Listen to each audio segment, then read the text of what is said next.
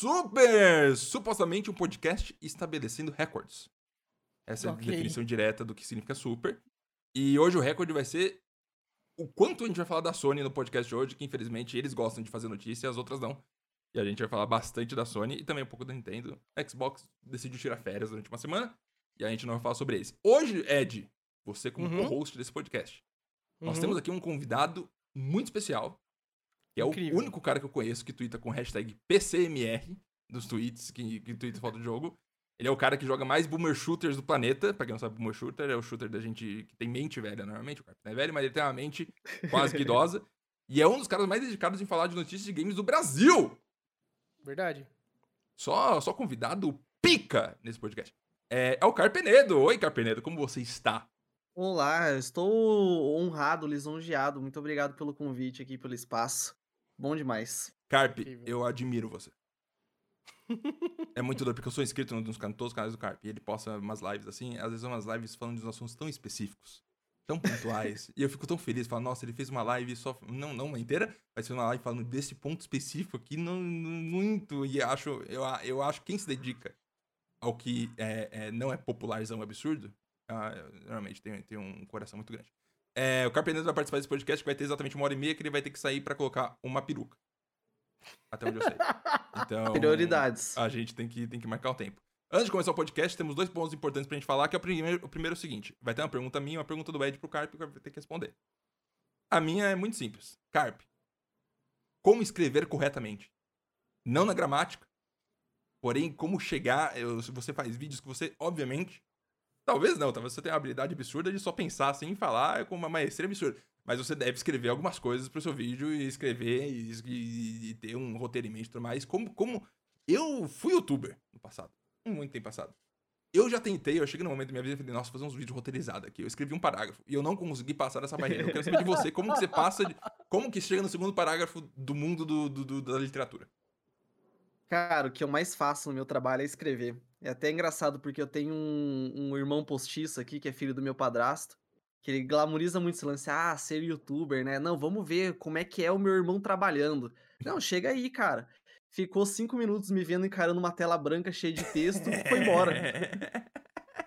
e você. Eu escrevo flui- muito texto. Flui naturalmente pra você, cara? Eu imagino que, tipo, como dizer, pra mim, flui naturalmente falar bobagem, eu falo bastante. Mas pra você, flui naturalmente você simplesmente chegar lá e escrever três parágrafos, ou você fica que nem eu sofri durante muito tempo, quase chorando sem conseguir escrever uma palavra? Cara, o segredo pra. Não tem o segredo, né? Mas acho que o que me ajuda muito a escrever, conseguir fluir as palavras, é o quanto mais você lê, o quanto mais de referência você tem. Se você já chega pra escrever sobre um tópico com uma boa bagagem, o negócio vai, entende? Então, antes de, de botar a mão lá no, no texto e começar a escrever, leia, leia, pesquisa, procura, se informe, e aí você já vai chegar cheio de informação, e aí o negócio vai. Admita que tu é ser humano e diga que você eh, quebra a cabeça às vezes e fica triste e quase chora, senão eu vou me sentir um pouco, um pouco triste. To- todo texto, todo Perfeito. roteiro, todo roteiro que é mais complexo tem aquele momento que eu penso, cara, tá ficando horrível isso aqui, eu tenho que reescrever, e eu fico empacado por dias. Perfeito. É normal, normal. faz parte. Ed, qual é a sua pergunta pro Carpenedo? Ele, o tempo dele é precioso, seja rápido. Tá bom. Essa, essa é simples, mas eu Quero vou deixar adicionar claro um aqui que o. Carpe não falou nada de tempo, eu tô só fazendo meme mesmo, as pessoas vão achar que é arrogante, então é coisa minha. Tá? Ele vai Fala. trocar a peruca dele. Não vai, ele vai continuar. É, a minha é simples, mas eu vou adicionar um tempero especial. É o Perfeito. seguinte, qual que é o pior, o pior first person shooter que você jogou, mas tem uma condição. Você tem que ter jogado até o final ele, tem que ter zerado ele. Nossa, que pergunta difícil, assim, de, de falar na lata. Pior é difícil. Eu, eu vou abranger pro Ed pra você falar um que você não gostou tanto. Pode ser, Uhum. pode ser. Cara, então, eu não vou dizer que é exatamente o pior, mas eu acho que talvez seja a maior decepção que eu já tive. Lá vai. que manda, é com manda. o Thief de 2014. Justo. Porque Hum, assim, ele, ele é a antítese do que a franquia representa. A franquia sempre foi sobre liberdade, você ter milhares de formas de resolver a mesma coisa, e chega o jogo, ele te dá um caminho só, extremamente linear, e tudo que ele tenta, ele faz de forma extremamente medíocre. Então, ele não é exatamente um jogo horrível de ruim, mas ele foi muito decepcionante, levando em conta os anteriores da, da série, né? Eu... Então me, me frustrou. E ele é do estúdio do Deus Ex, é, Human Revolution e Kind Divided, que são jogos maravilhosos. Então a expectativa é tipo, cara, a galera que fez esses últimos Deus Ex tá fazendo o TIFF, vai ser uma obra-prima. E vem um jogo Uhum. horrível. É, eu era youtuber nessa época ainda, e a Konami me pagou 1.500 reais pra fazer um vídeo de 10 minutos. Inacreditável. Nossa senhora. É, 1.500 reais, morando em São Paulo, sendo 8 mil reais por mês só de custo, não ajudou muito. É, antes de entrar no, no mundo de videogames, porque a gente não é nerdão, vamos ser sinceros, a gente é todo ser humano razoável, nerdão não chegamos perto, a gente não vai falar durante uma hora e meia de videogame, vai ter um pouquinho de não videogames. É, Carpe, você tá assistindo Loki? Não estou. Eu Não estou. fiquei triste porque eu, eu, eu me fiz esse questionamento, fui no seu Twitter colocar X Carpenedo Loki na pesquisa. e aí encontrei alguém te chamando de Loki, tá Loki. Aí eu falei, nossa, que curioso, não, não falou de Loki nenhuma vez na vida. Por que você não tá assistindo, ô, Carpio? É o Zeitgeist mundial, as pessoas estão derretendo Verdade, vendo Loki. verdade. É. Cara, eu não sei, é, é- eu- aí eu tenho medo que eu tô pisando em ovos, assim, aqui. Eu saturei muito de coisa de super-herói, no geral. Eu sei que não dá pra generalizar e tem muita coisa legal aparecendo, né, mas eu saturei tanto que, tipo, no pouco tempo livre que eu separo pra assistir coisas, porque eu gosto mais de jogar coisas do que assistir coisas, então eu acabo Uhum. jogando mais. Perfeito. Mas no pouco tempo que eu assisto coisas, eu acabo assistindo, tipo, coisa antiga que eu deixei passar por anos, né? Resolvendo pendências, ao invés de uma série de super-herói que eu sei que pode ser legal e tal, muito bom, mas não me dá tanta vontade, aquele tesão, sabe? Ah, super-herói, Marvel, tipo, já foi tanto. Eu não, vamos dar uns anos aí de sossego, depois eu Perfeito. assisto tudo e tiro do atraso. É, sou eu, eu a- tenho muito amigo que saturou, sabia? Que quando chegou a Disney Plus, esse foi o, o- sabe, o, o ponto final pra eles. Assim, ah, não, não. Ah, e aí num filme, cara, você separa duas, três horinhas, matou. Agora, série, cara, Uhum. toda semana um episódio consumindo seu tempo ali, então você tem que gostar mesmo do bagulho pra, Uhum. pra realmente acompanhar. É... Eu sou cinco animes. Tô esperando acabar os animes pra poder assistir tudo. Infelizmente não acabou ainda. Acabou É, os animes. Eu tenho um Acaba. anúncio especial pra Acabar fazer One aqui. Piece. que, que, que é o seguinte, é, é uma coisa minha, tá só um minutinho falar sobre, sobre eu, já que esse podcast sobre vocês, eu quero falar um pouquinho sobre eu. É, um tempo atrás, no dia, eu vou até deixar o dia claro, 30 de junho de 2021, um dia fatídico. Eu estava mexendo no meu YouTube, eu sou inscrito no canal chamado Vinícius Garcia. O canal ele tem 729 inscritos. E eu encontrei esse canal pesquisando. Eu tenho. Eu tô, eu tô num momento da minha vida que eu tô nostálgico de ser jovem eu tô sentindo que eu vou morrer logo, então eu tô tentando reviver minhas memórias. E aí eu fui muito atrás de jogos antigos que eu tinha visto, que eu tinha experienciado. E encontrei alguns que eu nem lembrava. Aquele sentimento de explosão mental. Falando, nossa, vi tudo isso. Nem lembro. E aí encontrei esse canal do Vídeos Garcia que postava só vídeos de gameplay de jogos de CD-ROM dos anos 90. Me inscrevi, obviamente, e acompanhei tudo mais. Um tempo depois, ele foi lá e postou Angélica e no Reino Animal, alguma coisa assim, que é um jogo da Angélica, Uhum. que é uma, preciosidade brasileira. Tem uns momentos lá que são, são incríveis, que ela falando que está frio, tá calento, tá, tá quente, etc tal. Muito meme identificável. Eu assisti lá eu falei, meu Deus, eu sou obrigado a gravar um vídeo da minha tela do celular aqui e postar no Twitter, porque isso aqui é ouro. Fiz isso. Na hora eu pensei, será que eu devo mencionar o cara? Aí duas partes me falaram, três partes. Uma falou, posta. A outra falou, se postar, posta em tweets de subsequência, porque se você postar falando que é do cara no tweet original, o tweet não vai viralizar e é assim que funciona a máquina de viralização do Twitter. Você não pode mencionar a pessoa logo no topo, porque não vai ter RT. E a terceira é, foi, foi... Mano, eu sou um, deve ser um cara de 45 anos que fica atrás de CD-ROM postando umas coisas aleatórias na internet. Fui lá, não encontrei nem o Twitter dele. Aí eu falei, não deve nem existir, vou postar e foda-se. Você vira que segue. Eu vi, o cara te achou. Aí ele Eu falou, fala meu tweet chapa, aí." esse vídeo é meu. Tem até meu Ah. nome no canto, o vídeo completo tá aqui. Aí ele, ele fez um tweet subsequente que eu quero falar também. Esse jogo ficou esquecido por mais de 20 anos, mas foi encontrado como parte do projeto voluntário de arquivamento de CD-ROMs que eu organizo. Eu, eu me senti quase, quase Hitler. Créditos são essenciais porque dão visibilidade ao nosso projeto e, portanto, nos ajudam a encontrar mais pérolas como essa. E ele está completamente correto. Eu fui Uhum. famoso muitas vezes na vida, mais uma vez, um merdão. Não fiz. Então eu deixo aqui claro para as pessoas, eu sou, eu tô me sentindo um pouco mal, então eu tô tentando reverter isso, tentando usar o que eu posso pra reverter. O canal é do arroba Vinimunch, V-I-N-I-M-U-N-C-H no Twitter, Vinimunch. Uhum. Parece que ele faz isso como parte de vida. Ele não eu, Ele usa é, é, avatar de anime, então eu acho que deve, deve ser uma pessoa mais jovem. E eu acho que deve- é, tipo, é tipo Carpenedo, uma pessoa fora da curva. A pessoa que não é idosa e tá indo atrás disso aí, é uma pessoa que se dedica aos videogames de uma maneira mesmo absurda. Então eu deixo aqui o canal dele, Vinícius Garcia, tá lá no meu Twitter, se quiser dar uma olhada. É, Viniante. Acompanhem, tem vários jogos lá do, do Seninha. E também da Xuxa. e da Angélica. Então é um compilado completo dos anos 90 que você provavelmente não viveu porque você é muito jovem pra ter vivido. Vamos falar de videogame? Vamos. Antes disso, comentários da semana, onde a gente pega um comentário que teve na semana e destaca aqui no podcast, que é o comentário do, da Lorena de Lima. Ela comentou o seguinte, Carpe, eu quero a sua, a sua opinião. Mano! Exclamação, interrogação, exclamação, interrogação, exclamação, interrogação. Não deu contexto, não falou nada sobre, e eu ainda tô preocupado o que, que eu posso ter feito pra ela ter essa reação absurda de mano. Ed, você acha que a gente faz alguma coisa no podcast pra uma pessoa chegar e mandar mano no comentário com muitas exclamações e interrogações? Ela mandou só isso. Ela mandou só, Só só isso. mano. Não, não teve nada subsequente, nada. Só mandou, mano. Esse foi o comentário da Pode semana. Eu espero algo que. eu, eu, É. não, eu não acho. Que Eu acho que ela- podcast ela sentiu foda esse Tão aí. ofendida com alguma coisa que a gente disse que ela só mandou mano e não se deu ao trabalho, só foi embora. Vamos falar de jogo. Gostei, gostei.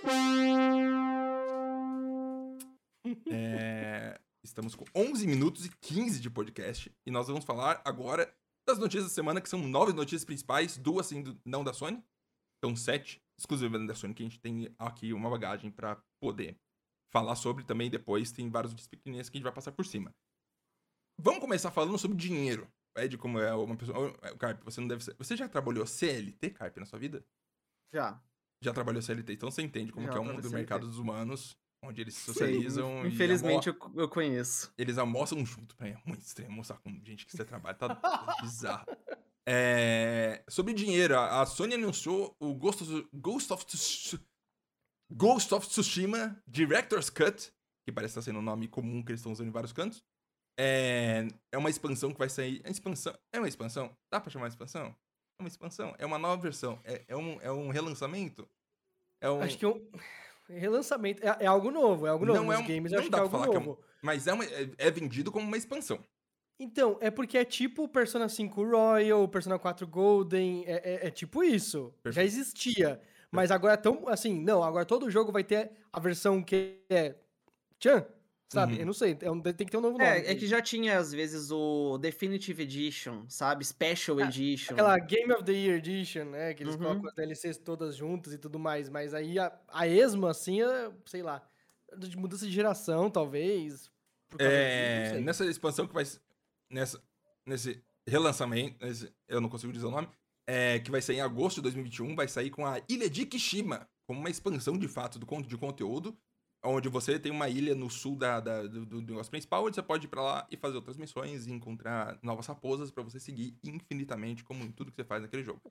É, mas tem um ponto. Antes disso, é, Carpenedo, jogou? Não joguei esse. Você tem um PlayStation? Eu não tenho certeza. Você tem um PlayStation? Tem, tem um PlayStation. Um Alguns, alguns do PlayStation eu joguei. Eu joguei The Last of Us Part 2, God Perfeito. of War, mas o Tsushima ainda não joguei. Jogou o que importa, não precisa Ah, tá melhor que eu, então, já. Exato. É, já tá, tá. É, o controverso dessa, dessa, dessa, desse, desse negócio que a Sony fez foi o seguinte: é, tem o jogo, aí você, você tem o jogo, vamos dizer assim, certo? Aí você quer jogar essa expansãozinha de, de ilha, que aí o conteúdo do Ghost of Tsushima já é meio, meio, meio light, sabe? É um negócio um pouquinho light. Tem umas negócios legais, mas é um, é- tende a ser um conteúdo light. É, que digo que é, que é leve de, de- de profundidade de conteúdo mesmo, assim, é só umas coisinhas. É, Ela quer que você pague 20 dólares, se você tem PS4, pra pegar a versão de Director's Cut a mais. Que é o único jeito de você jogar essa ilha de Kishima. É você pagando 20 dólares, tendo já o jogo basicamente como se fosse uma expansão separada. Uma DLC, normal, é. Isso. Se você tem no PlayStation 5, você paga 20 dólares também pra poder jogar. Se você tem no PlayStation 4 e quer ir, vamos dizer, se tem a versão base do PlayStation 4 do Ghost of Tsushima e quer ir pro PlayStation 5, no Director's Cut, tem que pagar 30 dólares, que é 20 da expansão mais 10 dos upgrades, que a gente vai listar aqui daqui a pouquinho. Se você tem PlayStation 5, que é, que é, sua expansão, é 20 dólares. Se você já tem o- a, a versão de, de PS4 do Director's Cut, comprou aí, depois do tempo que quis comprar a versão de PS5, você paga só 10 dólares. E aí que a gente tem uma, uma coisa pra discriminar aqui dentro, discriminar no sentido de, de ir fundo e, e Uhum. desacerbar e dizer, que é o seguinte, pelo que, que a pessoa tá pagando, certo? 20 dólares, sendo razoável, se você tem versão do PS4, você não vai ganhar nenhum upgrade do PlayStation 5 e vai ganhar a ilha de Kishima, mais uns patchzinhos de, de gameplay.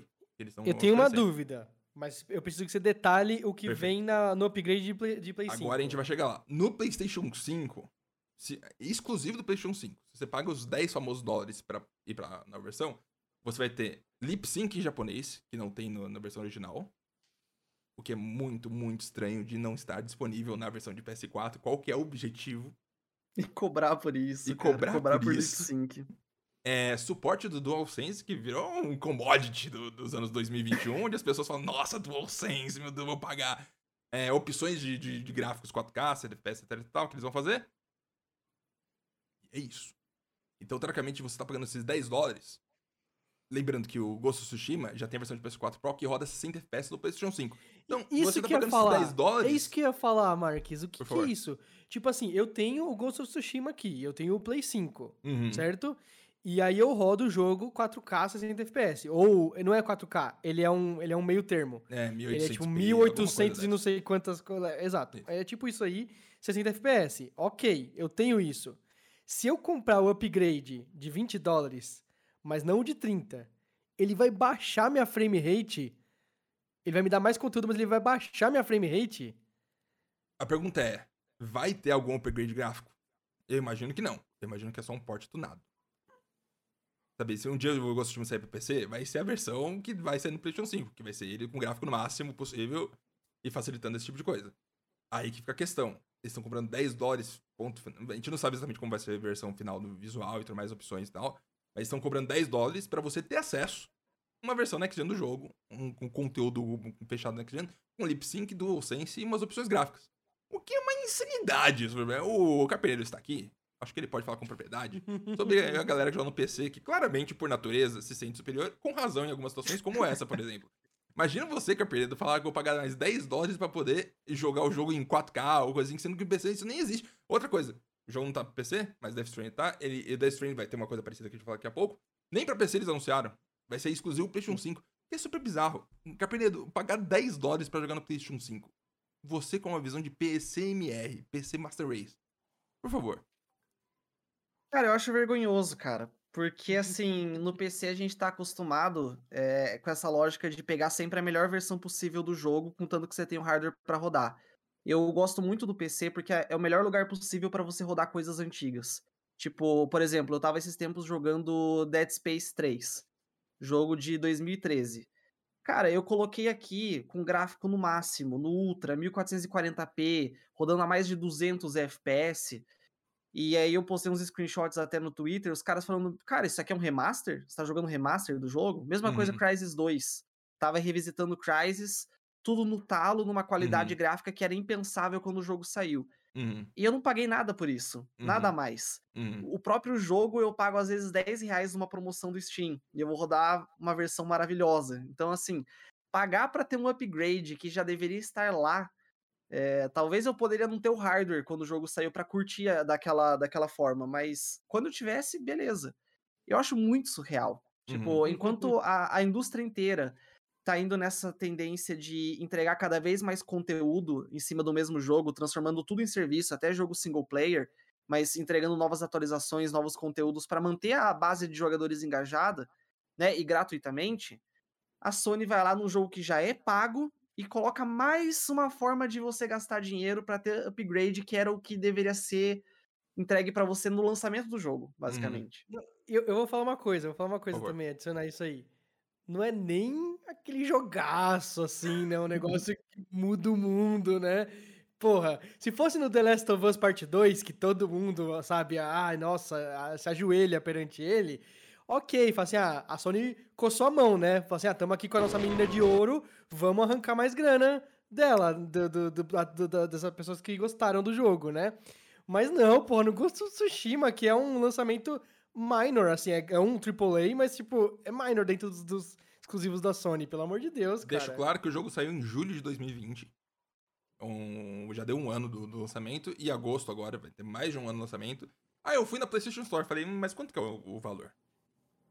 A versão de PS4, se você quiser comprar hoje o Director's Cut, 60 dólares.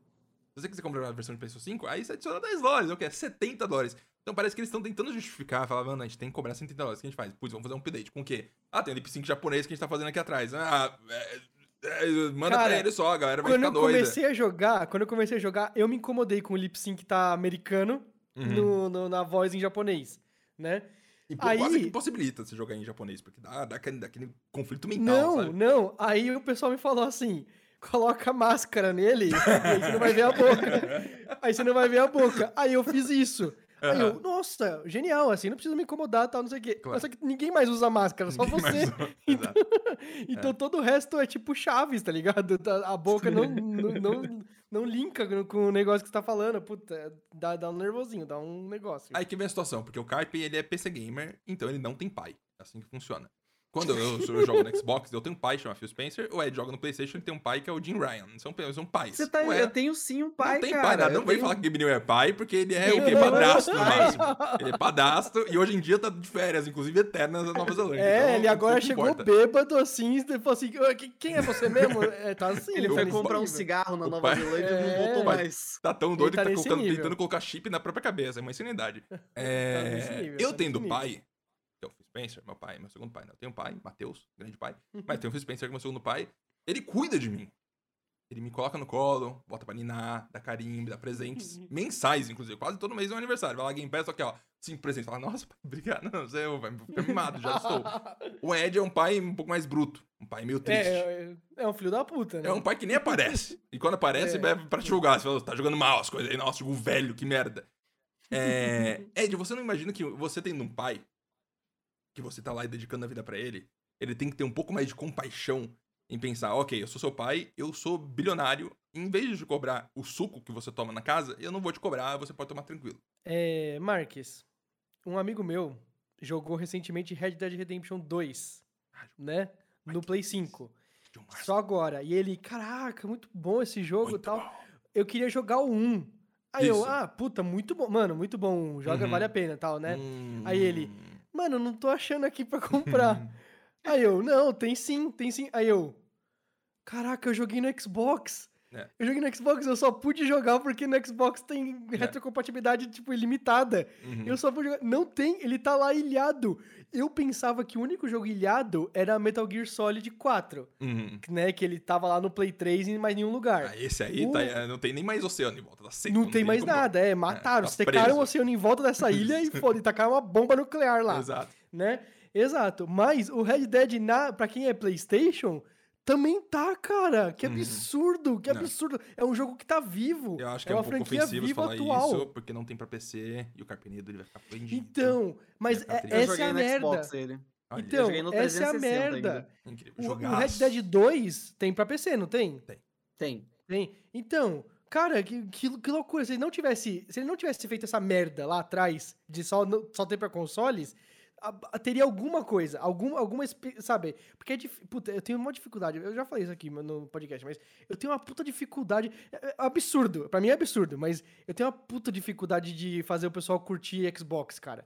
Nossa senhora, mano. O brasileiro, ele, ele ama o PlayStation, cara. Ele prefere sofrer. Ele É prefere onde tá os sofrer. animes, Ed. Os animes tá lá. Não é, não é, não é. assim. Cara, ele prefere sofrer do que ele ter o, o- o, sabe, acesso aos mesmos jogos mais barato, melhor, tipo, com- irrestrito, sabe? É absurdo. Não, pra Ed, não estamos aqui, sentido. ninguém tá te pagando ainda. Espera o papai demonstrar da mesada e você fala do Game Pass É, desse é, jeito, não, porque tá, verdade. tá não, complicado. Game Pass é um grande coisa. Carpe, você que é uma criança esquecida, é, nesse meio mundo selvagem, tem- é, tenta conciliar comigo. Quanto você acha que a Sony tá ganhando com 10 dólares a mais eh, por causa desse jogo que foi lançado faz um ano e a maioria das pessoas já comprou? Será Não, que é eles estão aí pelo dinheiro? vista- Eles estão aí pelo dinheiro ou pela, pelo, pelo, pela consistência de tudo ser 70 dólares? Cara, é, é a grana, é, é aquele. Eu diria que o Director's Cut é o novo remaster, sabe? Que o remaster sempre foi aquele relançamento com baixo investimento e alto retorno, né? Um alto Uhum. ROI, retorno sobre investimento. E eles faziam antes o remaster porque tinha justificativa de, ok, uma nova geração, agora eu vou colocar gráfico em HD, Full HD que não tinha antes. Agora pega mal você falar remaster numa geração que tem retrocompatibilidade e inventaram outro nome que é Director's Cut. Bota um conteúdozinho novo só pra justificar, Uhum. né? E aí vo- você consegue vender o, o mesmo jogo do ano passado a 70 dólares. Tipo, não é nem 60 dólares. Uhum. Na minha lógica de, de, de cara que joga mais no PC, a ideia é que um ano depois do lançamento eu vou pagar mais barato no jogo. Eu vou pagar Uhum. metade do preço, Uhum. comprando um ano depois. Pra pelo quem tá menos. no PC, isso é bem costumeiro. Não, Sim. total. Você espera uma Summer Sale e pronto. Compra o jogo que saiu ano passado por 5 reais, assim. Uhum. Uhum. E aí os caras conseguem me vender um jogo do ano passado, não pelo preço cheio, é mais do que o preço cheio. Uhum. É o novo preço de 70 dólares. É genial! É genial. E tá em primeiro lugar na Amazon, cara. Tá vendendo Cara. Que raiva, né, mano? Nossa senhora. enquanto a galera continuar comprando, a Sony vai continuar colocando o que ela quiser, cara. E pra finalizar esse assunto, eu quero falar que é, o arroba, o Pedro Ciarota, não sei como menciona, mas é o P Ciarota no Twitter, ele fez um compilado de quanto cus- custa a- é, no Brasil a expansão, o- os 10 dólares de, de- de- os 30 dólares de upgrade completo do PlayStation 5, não tem o dinheiro exato, mas eu acho que é 150 reais. E a versão de PS5 vai ser 349 e a versão de PS4 299 mesmo, como se nada tivesse acontecido. Se voltamos a julho de 2020. 349, cara. 349 reais. Isso é um absurdo. E eu quero finalizar também com a Push Square, que é o, o- um site fanboy da, da Sony, basicamente, um site quase da Sony mesmo, assim, não é oficial, mas é, que tende a falar só da Sony o tempo todo. Fez um, um artigo específico criticando muito isso veementemente, foi um ótimo artigo, e que demonstra que, que isso aí tá coçando. É porque isso aí não é, não é isolado, né? Isso aí vem de uma constância de coisas que eles fizeram nos últimos, no último ano, assim, no último ano e meio, dois anos, que, que tá atrapalhando a mente das pessoas de dormir. E eu quero falar também da seguinte coisa. O segundo tópico é bem parecido com o primeiro, que é o Death Stranger, Death Stranding Director's Cut. Foi anunciado também. E aí eu já boto o seguinte, todo mundo ficou falando, ah, meu Deus do céu, Kojima Director's Cut, não faz nem sentido, tudo mais. Eu já boto isso aqui, como tem o Ghost of Tsushima também, mesma coisa, é um direcionamento da Sony. A Sony falou, ó, faz um Director's Cut aí, porque nós somos cinema. E aí tem que ter Director's Cut, porque nós somos cinema, quase cinema, é uma experiência Nós somos cinematográfica. cinema. E tem que ser alguma coisa assim. Mesmo que não tenham que cortar, nem tem cenas deletadas, não existe nada disso. Se tivesse pelo menos um behind the scenes atrás do jogo, você pode ir lá no Director's Cut e ver o desenvolvimento, que é super interessante. Não, cagaram. É, Nesse Death Stranding Director's Cut, ele vai ter é, alguns modos específicos, novas missões de história, um- uma batalha modificada, parece que o gameplay de batalha vai mudar um pouco. É, vai ter um, um negócio pra você testar armas, um- quase um upgrade, um, um patch pós-lançamento comum, tirando alguns casos, por exemplo, vai ter coisa de corrida, você vai poder correr com carros. O que é uma insanidade. Eu vi. Eu vi, cara, eu não entendi isso aí, mano. Mas ok. É, Kojimice. Uhum. É, e também é, você pode ter, um, ter um uma catapulta de lançar é, é, carga pra longe, etc e tal. Então é um update mais interessante, mas ele tem um problema também. Mas um problema até um pouco mais grave. Esse upgrade é exclusivo do PlayStation 5. Quem tem PS4 não- é, é, vai poder jogar. é, peraí. Quem tem PS4. Sim, dá pra fazer o upgrade do PS4 pro PS5, mas você não, não recebe upgrade de forma nenhuma no PS4. Então, uma insanidade. Você tem que pagar quanto pra conseguir um upgrade de 10 dólares, coisa incrível, né? Todo mundo gastando dinheiro à toa, é um absurdo. É, no- exclusivo PS5 vai ter o suporte ao DualSense, que é uma delícia, nossa, DualSense é um absurdo. Áudio 3D, igual do, do, do Ghost Tsushima, loading, opções de, de resolução, etc e tal. Então você tá pagando 10 dólares basicamente por. por, por, Eu tenho um comentário pra fazer sobre isso. por favor. Áudio 3D, ele é um demake, ele é um, um downgrade. Ele não é um Que upgrade. isso? Sério mesmo. Eu A usei o fanbase vai ficar ensandecida! Eu usei o Pulse 3D da Sony e eu vendi Isso. ele porque eu achei uma bosta. Uma bosta. Não só, não só. Ele é- Eu já usei fones bons. Eu já Aham. usei fones bons de Você, é, gamers você e- é não sei o burguesia. quê. É o máximo Não. da elite brasileira. Ué, Eu, eu tô usando um Audio Técnica aqui Isso, e eu uso um, um A50X de, de- do- do- da Uhum. Astro pra jogar. Brabo. Uhum. Mas aí, cara, é, é, é muito pior. É muito pior. É da lojinha de 1,99 a versão.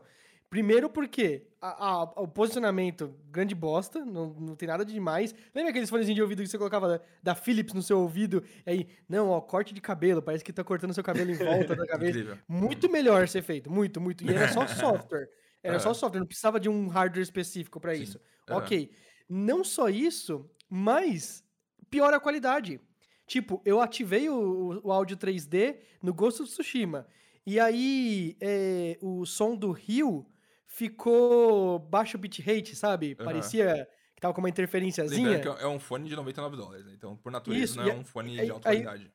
Aí você, você desativa ele e aí fica normal. Fica, tipo, todos os sons É da mesma camada, No caso não do fica Ghost mais... Tsushima, é, o, o áudio 3D não é, não é feito específico pro, pra esse fone de ouvido do PlayStation 5. Então, eu acho que talvez tenha um conflito que está... É que nem ligar o, a possível. galera fala um monte de Dolby Atmos. Nossa, o Dolby Atmos no Xbox, incrível e tudo mais e tal. Sabe, eu tenho. A minha TV OLED aqui, ela tem Dolby Atmos, eu ativo toda vez, é uma, é uma tristeza. O áudio ficou horroroso. Eu prefiro não usar. Eu acho que vocês têm o home theater, todo o negócio. Deve fazer diferença, mais. assim, é. Aí é interessante, mas no geral. É, no fone o Dolby Atmos fica massa. No É, fone então. eu testei e gostei. Não é aquela diferença, meu Deus, é a melhor coisa do mundo. Tipo, fica um pouco melhor. Uhum. É simples. Uhum.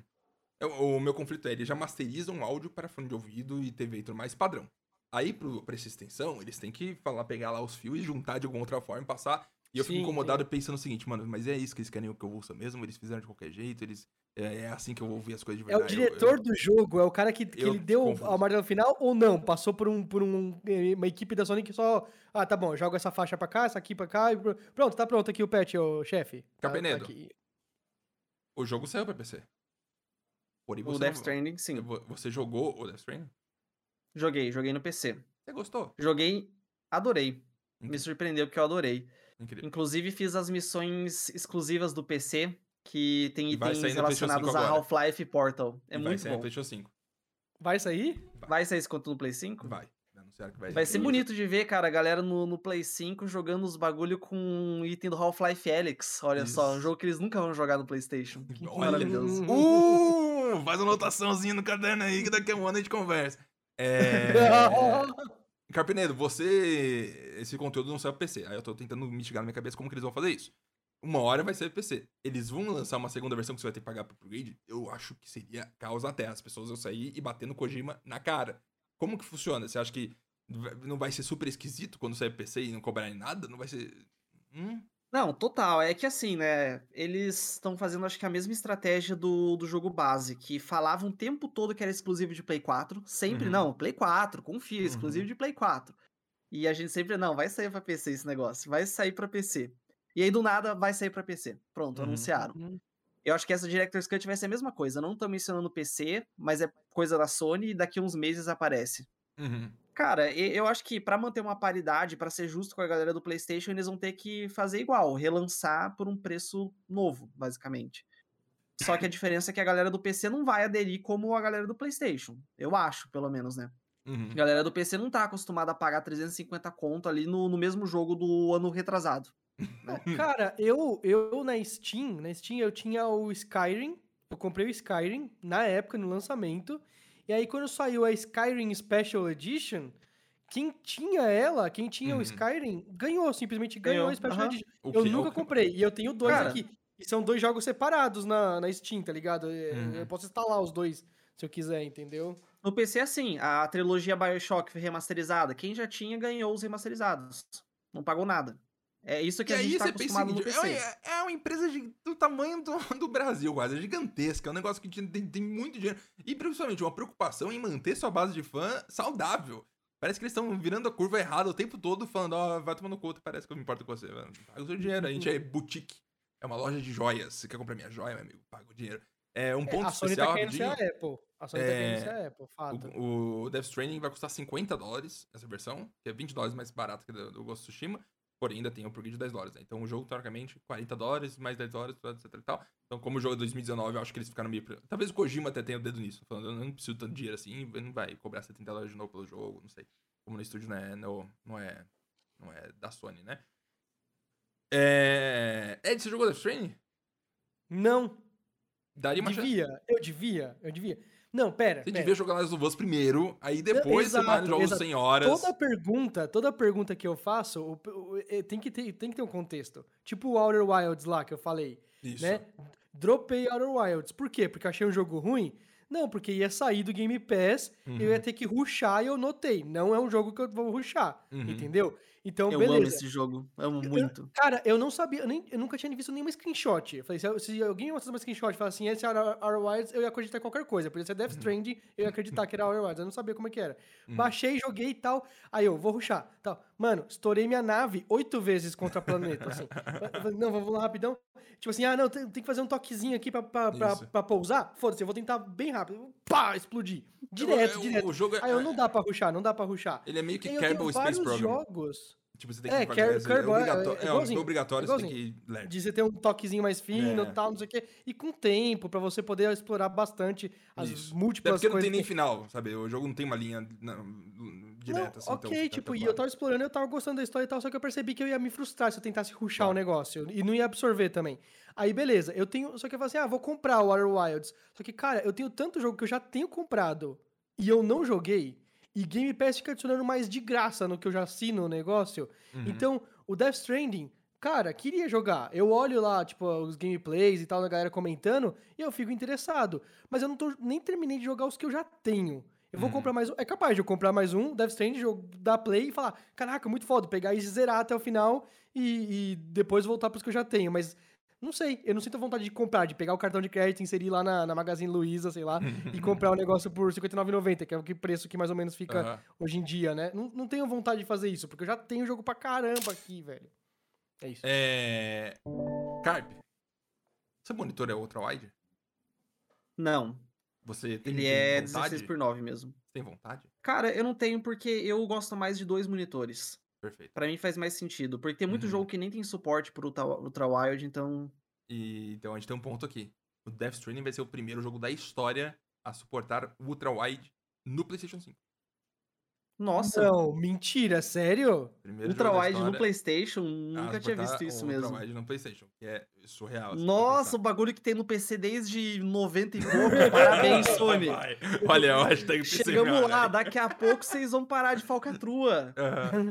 Caramba, mas eu tô surpreso mesmo, cara. É Eles doido, não suportam 1440p. eles não Então, suportam eles têm problema de 320p. resolução no PlayStation 5 que não roda algumas É. coisas. Tem que desativar o HDR pra jogar Call of Duty em 120 FPS e tal.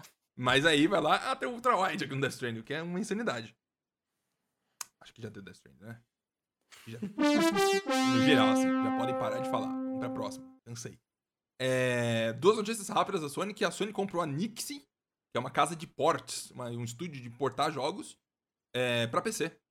Pra Eles- PC. ele- a Nix importou o Shadow of the Tomb Raider pra PC, Rise of the Tomb Raider pra Xbox One X, o Tomb Raider original, o de 2013, pra PC e PS3, Deus Ex Mankind Divided pra PC, é, eu odeio esse nome. É, e o último trabalho deles foi no Mario Avengers. Só que eles não deixaram claro o que exatamente fizeram. Chuto eu, seguindo a tendência, que eles fizeram a porta do jogo pra PC. É, o que implica diretamente que a Sony tá continuando a investir e pegando, comendo as coisas e tudo mais, e comprando estúdios que ela não comprava faz 10 anos, tá comprando um monte de estúdio, pra, com o objetivo de, de expandir seu catálogo e, é o que todos dizem, né, ter lançamento de jogos do PlayStation mais rápidos ainda pra PC, não imagino que no mesmo dia, mas talvez seis meses depois já tá tudo lá bonitinho. E aí o Carpinete tem, uma pergunta- tem uma pergunta aqui. Como que você, e você, que você deve usar, não sei. Eu, quando eu jogava no PC, eu já usava o fórum aos jogos, aquele antro de câncer que as pessoas ficavam cuspindo na cara dos outros e achando muito legal. Mas deve ter comunidade de PC que você deve ter contato que eu não sei nem que existe. É que nem a galera que é fã do Zack Snyder. Até um tempo atrás eu achava que era só mito. Que a, galera- a gente fez um podcast sobre Snyder Cut, eu fiz umas piadas e eu fui ofendido. Assim, as pessoas não gostam mais de mim. Eu quero saber de você. Como que a galera de, de PC tá vendo a Sony indo pra PC dessa forma? Isso influencia na sua mentalidade de... Eu não sei se tem um PlayStation 5 de 5 mil reais. Mas isso influencia na sua, na sua mente de... Hum, será que eu comprei PlayStation? Agora não faz mais sentido. Porque todo jogo vai sair pro PC no futuro. Obviamente, precisam ganhar mais dinheiro. Como que você vê a situação? Cara, eu e todo mundo que eu converso tá, tá nessas. Mano, eu espero pra PC. Eu não, não ligo que demore às vezes um ano. Claro que eu queria que fosse lançado junto, né? É o ideal. Mas eu não ligo de esperar um ano e vir, vir pro PC o jogo, porque ainda que eu às vezes tivesse vontade de pegar um Play 5, mesmo sendo caro, né? Ah, futuramente eu vou pegar pra jogar exclusivos. O Play 4 eu comprei com esse intuito. Eu prefiro jogar no PC. Tipo, o Death Stranding a galera jogou ele no lançamento ali no Play 4 a 30 FPS. Eu Delícia. joguei FPS nem um ano depois, acho que foi uns seis ou oito meses depois no PC, né? A mais de 100 FPS. O mesmo jogo, Uhum, sabe? uhum. Com conteúdo extra. Então eu prefiro esperar e jogar a versão definitiva no PC, né? E torço pra que eles não lancem só alguns, mas lancem todos mesmo. Lança Você- God of War, The Last of Us. E aí matou qualquer vontade de ter um PlayStation. Aí eu não preciso você jogou Play, no assim como eu PC? não preciso ter um Xbox hoje. Mas você não jogou no PS4 fazendo barulho de turbina. Você perdeu um parte da experiência. Porque o jogo foi desenvolvido no PS4 com barulho de Não, turbina imagina- acontecendo no estúdio. Imagina Flight Simulator no PlayStation. Nossa, a Nunca imersão. Não, Nunca vai Tem, acontecer. tem um, tem um amigo meu que comprou um, um Play 4 Pro por 80 euros né? Que ele mora na Holanda. Aí ele comprou esse aí e falou assim: beleza, ok. Aí ele, pessoal, eu tô jogando aqui. Puta, que jogo ele falou? The Last of Us? Acho que foi. Ele. E o Play 4 parece uma turbina de avião, cara. Uhum. Né? Alguém sabe que, que, que que é isso tal, não sei o que. Eu falei, não, isso aí se chama você ter um Play 4 Pro na sua Uhum. casa. Simples Uhum. assim, porque todo mundo é uma turbina de avião, essa porra, cara. É muito É. barulhento. O Play 4, né, a geração anterior da PS3 e PS 360, ela foi meio caótica, mas a versão do PS4 e PS Xbox One, o, obje- o plano era o seguinte, os consoles vão acabar, então fudeu. Então os consoles, por si só, por natureza, eles né, tiveram proveitos muito. Teve Red Dead Redemption e mais, roda de jogos absurdos, Last of Us 2.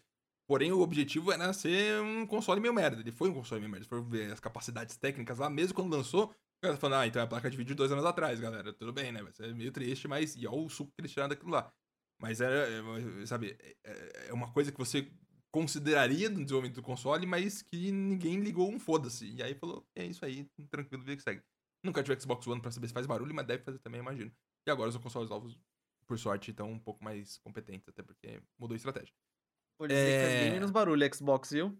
Meu PC, eu projetinho, ligo- o projetinho PC. do Xbox é muito melhor que o do PlayStation. Eu tive Olha o One X, eu tive o One Fat, que eu vendi pro Lucas Sims, e eu tive Uhum. o One X, e o One X, mano, zero Barulhão. barulho. Sabe, Mesma sabe o que, coisa, que eu esses barulho? dois. Sabe o que, que fazia barulho no One Fat, pra mim, pelo menos? A Uhum. fonte. A fonte fazia barulho? A fonte fazia barulho. A fonte fazia um Nossa. barulhão. Pior que o E ele console não, já era mas o- gigantesco e a fonte É, enorme. e tinha uma fonte maior do que o Wii U, tá ligado? Era um, um mini Xbox One a fonte. Isso. Era, gigantão. E o Xbox One X era silenciosíssimo, pra caramba ainda. Ed, eu tenho a pergunta de, de, de você, que é uma pessoa CLT, que recebe 13 terceiro, uma pessoa privilegiada. É uma pessoa que, que tem um PC e tem um PS5. Você que recentemente, se não me engano, comprou uma placa de vídeo, não comprou? Comprei uma placa de vídeo. Finalmente ficou seis meses, um ano sem placa de vídeo no computador, por causa do- É, do- zoado. da galera que, que gosta de acabar com o planeta Terra e a natureza, gastando energia, fazendo moedas virtuais. E aí você comprou. Que placa de vídeo você comprou, Ed? Uma RTX 2060 Perfeito. Agora você tem um PC e um PlayStation 5, certo? e um Xbox. Va- E um Xbox. Vamos dizer que E um Nintendo você. E- e- perfeito. E vamos dizer que você. é, gente, não tem uma pessoa chorando na casa do Ed. É uma, É é uma- um, é uma serra- uma parafusadeira. É, assim, então, é, parafusadeira é rápido, porque- são poucos parafusos que a pessoa usa normalmente. Então vai acabar rápido. Ed, se você tem um PC e um PS5, certo? Uhum. Saiu Death Stranding Director's Cut, daqui a um outro mais. Onde você joga? No Play 5. No Play 5 você joga mesmo assim, Ed? no Play 5, sim. Você viu como Ai, funciona cara. a cabe- a cabeça do consolista? Ele nem considera a possibilidade de jogar no PC e clicar. Olha isso Não, aqui. mas, Olha que coisa mas- horrorosa. Olha mas o coisa Marques, o Marques fez o, o, o caminho correto. É porque eu sou CLT. Eu já fico oito horas aqui na frente dessa porra desse computador. Eu só volto aqui pra gravar podcast. Eu só volto pra Uhum. gravar podcast. Uhum. Acabando, eu pego, chuto a tomada e saio correndo daqui pra ficar longe o mais rápido possível, entendeu? Aí eu vou Uhum. lá pro meu sofá, tranquilo, na TV. Eu, ai, nossa, não tô trabalhando. Carpenedo, não sei se você sabe. Eu quero pedir desculpa, eu acho que você não sabe onde você tava vindo. Quando você esse podcast. A gente tem um podcast que chama Nós Odiamos Computadores. E a gente ficou o episódio inteiro falando mal de computador. E, né, e faz parte da vida, as pessoas mudam e tudo mais tal. É que nem o, o Carp esperando promoções do, do, do- Steam e tudo mais. Eu espero jogos saírem no Game Pass e não compro mais jogo até sair no Game Pass. E assim que funciona. Não gasto mais dinheiro com videogames. Meu plano é esse. Só pago mensalidade, o que é incrível e espero que continue. Um detalhe extra nessa notícia toda da Nixis, que foi comprada, é que tem todo o rolê, que eles compraram também a, a, a, a que termina com Marques no final, sem o S, Housemark. E, e outro vazamento que teve no Sony Japão, eles tweetaram que eles iam comprar a Bluepoint, basicamente. Tweetaram a arte feita, pronta, que seis equipes de marketing aprovaram aquela imagem, que é assim que funciona numa empresa muito grande. Tem toda a aprovação, ah, isso aí existe. Se existe, alguém fez, se alguém fez é porque foi mandado. Se foi mandado é porque aconteceu. Aí a Bluepoint foi lá e alterou a bio deles no Twitter, dizendo: Bluepoint Games é uma empresa totalmente independente e self-funded, onde eles têm o próprio dinheiro. Daí eles alteraram a bio pra isso, implicando de vá tomar no cu. Comprou porra nenhuma, se fez essa imagem aí pra nos pressionar. Não aconteceu. Acho super curioso como que essas decisões corporativas acabam acontecendo. No Mas, de- cara, f- fizeram só pra fazer showzinho, né? Porque eles só fazem remake de jogo da Sony, né? Então. Então- Sabe, tá namoro, É. não quer assumir o namoro. E lembrando que lá em 2019 a Bluepoint tweetou uns tweets super poéticos, onde implicava que eles estavam fazendo dois jogos. Um deles era Demon Souls e o outro era alguma coisa envolvendo Castlevania. possibilidade. Não é, é garantido, né? Porque o tweet era poema e ninguém entende poema, só os poetas que fingem que entendem. Então, é, não sabemos o que vai acontecer. Vamos continuar. Estamos acabando as utilizações. Graças a Deus os caras gostam de criar problema, como por exemplo, PlayStation é pior para indies. Essa semana, um desenvolvedor foi no Kotaku e falou: foda. Papai não gosta de mim. Esse papai aqui que tá por cima de mim não gosta de mim. Tá me cobrando 25 mil dólares para eu poder colocar meu jogo na homepage do, do, do, do, do, do, do, do PC de alguma forma. E aí outro desenvolvedor, ninguém sabe se é o mesmo, pode ser outro, ou é o mesmo, mas é, ninguém disse que é o mesmo. É, foi no Twitter e fez uma thread enorme falando, ó, isso aqui é XYZ, essa plataforma X, eles não dão nome, né, pra tentar não receber processo, como que ela fode com a gente de uma forma ou de outra. É, o resumo disso tudo é basicamente, tipo, uma é, a culpa do Minecraft. Por...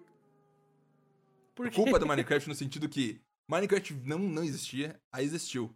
Aí bombou. Aí ninguém tinha na, nas suas lojas. Eles vendiam no site deles. Aí não tinha nem no Steam. Aí todo mundo, caralho, mano, tem um monte de jogo que tá vindo por aí que a gente nem sabe que existe e tá bombando, que merda que a gente tá fazendo. Vamos aceitar todo mundo. Aí todo mundo fez programas de. Você tem um jogo? Foda-se. 99 é centavos, não importa. É só de rentar e não importa. Joga na nossa loja aqui, se não tiver teta, tá tudo certo. E vai enfiar. Não, falei, é, ver, é verdade, é verdade. Entendi aí, a, a, correlação, é isso mesmo. Quando. É, quem foi que abriu o Mar Negro lá? O Moisés? Moisés. Ele abriu o Mar Negro lá, todo mundo passou. Ninguém precisou ir lá fiscalizar quem era quem, porque não tinha nem CNPJ na época. Hoje em dia, você precisa fiscalizar quem tá entrando. E aí não tem gente suficiente no mundo pra. É que nem YouTube. Você não tem como fiscalizar todo o vídeo que tá, tá funcionando bem.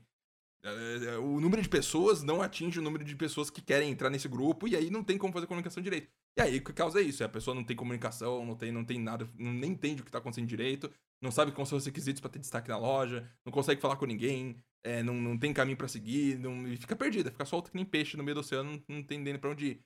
Nesse ponto específico, é interessante falar que eles fizeram até de forma é, é, secreta, digamos assim, uma, os gráficos, implicando quanto que tá vendendo o jogo deles comparado com outras plataformas. E a do PlayStation era uma fração mínima do negócio. Era tipo, era Nintendo Switch maior, PC maior, Xbox maiorzinho. E aí PlayStation era tipo, só, só, só um fio, sabe? Aqueles gráficos de meme que a pessoa faz só um fio assim e fala, ah, olha só, 1%. Era basicamente isso. E aí que fica a situação. Eu sei que é difícil é, aceitar jogos em plataformas, porque é um processo realmente que é meio caótico. Mas claramente eles vão reclamar no Xbox e reclamar no PlayStation. Então, claramente existe um desbalanceio aí de como funciona essa situação. Carp, no PC, no Steam, eu jogo vi esse papo tem uns seis anos já. A galera reclamando de estão aceitando qualquer coisa, é difícil ter destaque, etc e tal. Como que você sai desse, desse fluxo infernal de tentar conseguir destaque quando não tem com onde falar ou para onde falar? E você acha que a pessoa paga para colocar o jogo na home do Steam também? Você acha que a parceria é Cara, a Steam ela passou por mudanças nos últimos anos. Tinha aquela época que tinha o Steam Greenlight, que era muito mais fácil de subir um jogo na Steam, só que uhum. transformar a Steam numa Play Store com aplicativo de vela, sabe? Ficou horrível, muito o jogo que a gente chama de asset flip, né? Ele pega o mesmo projeto, só troca os assets, as skins dos bonecos e vende o jogo de novo. Uhum. Tinha muita falcatrua, e aí a Steam cortou o Greenlight, mas ainda a Steam é de longe a plataforma mais fácil para um desenvolvedor independente colocar o jogo dele e ainda ter uhum. destaque lá. Uhum. Porque pro cara ter destaque na Steam não depende do quanto que ele paga, mas basicamente depende das avaliações é, da galera que tá avaliando e curtindo o jogo, depende de quantas pessoas estão colocando o jogo na wishlist delas. Então depende muito mais do sucesso do próprio jogo do que da grana do desenvolvedor. Uhum. E é muito mais justo, porque eu acho que tem que parar com esse negócio de ah, jogo indie, jogo AAA. É jogo, acabou, é uhum. jogo. A questão é que o PlayStation ainda se sustenta muito naquela imagem de ah, o, o Xbox é a Netflix, tá? Nós somos o cinema. Uhum, uhum. E aí acaba desmerecendo muito jogo incrível que é, é menor de orçamento, mas feito com muito mais alma, com muito mais uhum. carinho. Né? Então, no, no ambiente do PC eu acho muito mais bacana porque a maioria das coisas que eu tenho jogado ultimamente, eu tenho curtido para valer é indie, sabe? Uhum. E eu vejo, às vezes, tipo, eu recomendo um Outer Wilds da vida. No PC, no lançamento eu paguei acho que 40 conto. Uhum. Aí eu vou recomendar pro amigo no Playstation, joga Outer Wilds, cara, massa demais. Ele vai ver, tá 75, 90 reais o jogo no Playstation. Uhum. O mesmo jogo, cara. No uhum. Xbox tá o mesmo preço do PC e chega no uhum. Playstation ao dobro. É. E aí que temos o problema, né? Porque é, é, se você for pensar na Sony 2012, até quando tava morrendo o PS3, eles tentaram reviver sendo mais legais, até que isso durou até 2014, 15, 16, era outra pessoa, sabe? Tinha, tinha pessoas trabalhando lá dentro, tinham personalidades, tinham gente que apareciam em entrevistas e apareciam em todos os eventos. Eles iam pra E3, eles faziam PSX, eles eram conectados com, com, com o, o, público de uma forma ou de outra, e isso aí foi tudo embora. Parece que eles deixaram todo mundo pra longe, criaram uma outra estrutura de, de, de hierarquia. E, e aí eu fui atrás dessa empresa também que reclamou é, da PlayStation. Falei, que jogos que eles fazem? Vamos descobrir que jogos que eles fazem. E aí eu descobri que eles são, a, eles são, a, eles trabalham na publisher New Doctrine. E eles fizeram o Simulacra, que é um jogo que bastou, bombou bastante no Brasil por causa do Selbit, que ele fez uns vídeos lá da, galera, não sei se por causa dele, mas ele ajudou a fazer isso acontecer.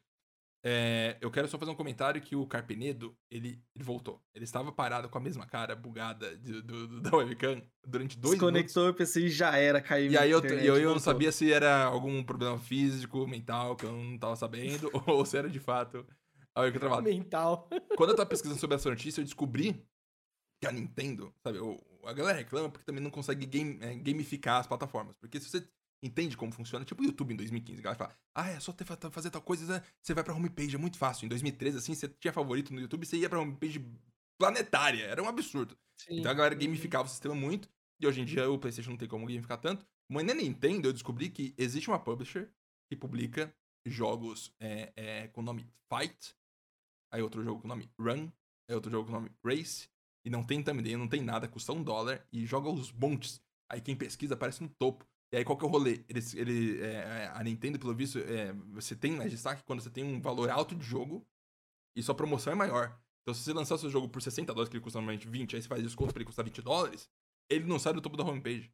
Ele fica lá o tempo todo. E a galera tá lucrando muito dinheiro lançando esses jogos fake, um monte de coisa, jogando, ficando tudo no topo. Porque a Nintendo não tem controle nenhum, ela nem sabe que a internet tá, tá ainda digitando todos os códigos do computador por, por máquina de escrever. Então é um pouco mais, um pouco mais complicado, mas interessante ver que esses mercados existem e que não existe solução fácil. Ponto é esse. Sabe, é, eu, eu entendo que o, o, contato com pessoas é difícil e manter contato com várias pessoas é complicado, porém é a Sony, empresa multimilionária, que tenha um esquema estabelecido para lidar com isso. Se a Steam consegue, e tem gente que nem quer tentando, nem quer muito fazer o que tá fazendo, porque eles fazem pouca coisa, é, é, e conseguiu resolver basicamente, a Sony também deveria ter capacidade de fazer alguma coisa parecida, né? Falei que esse podcast é basicamente eu falando, eu termino os assuntos, eu começo. É um podcast que eu tô aqui. Se eu puder fosse eu sozinho, eu acho que daria pra fazer já. Daria pra fazer alguma coisa. E eu pra. Eu tô falando um pouco menos por causa do, do meu vizinho muito Não, mas você tá falando bastante.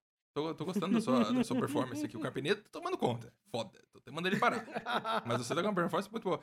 Teve também o State of Play, que a gente vai basicamente terminar esse bloco da Sony aqui, né?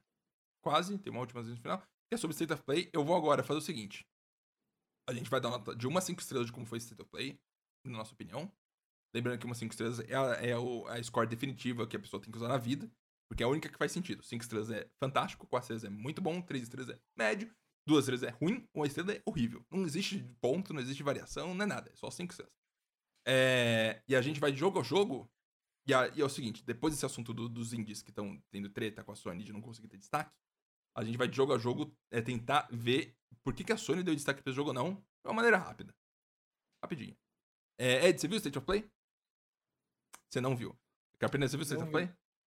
Eu vi. Ele viu.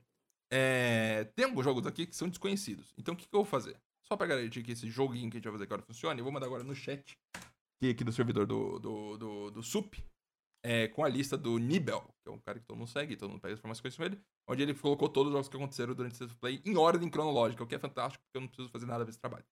É, e aí a gente vai de um em um decidir por que, que a Sony deu destaque pra esses ou não. E por que, que ela tem preconceito com indie pequeno, que não tem gráfico bonito, provavelmente, talvez esses pontos. É, a State of Play foi focado no Deathloop, onde teve 9 minutos de Deathloop. Eu já vi, acho que duas horas de gameplay já em todas as conferências que eles apareceram, porque eles apareceram em muitas. Até um pouco cansado já. Mas no começo eu, eles focaram bastante em indies. O primeiro, o jogo que eles mostraram foi Moss Book 2. E eu, como entusiasta que já fui de, de realidade virtual, e o Carpeneiro também gosta bastante, eu imagino. É, é o Moss, o primeiro, ele foi um dos primeiros jogos de realidade virtual que bombaram né, em 2000, muito tempo atrás. Quando começou. E aí eles anunciaram o segundo agora no evento da Sony pro PlayStation VR, que provavelmente vai sair pro PlayStation VR 2 também. Aí que fica a questão.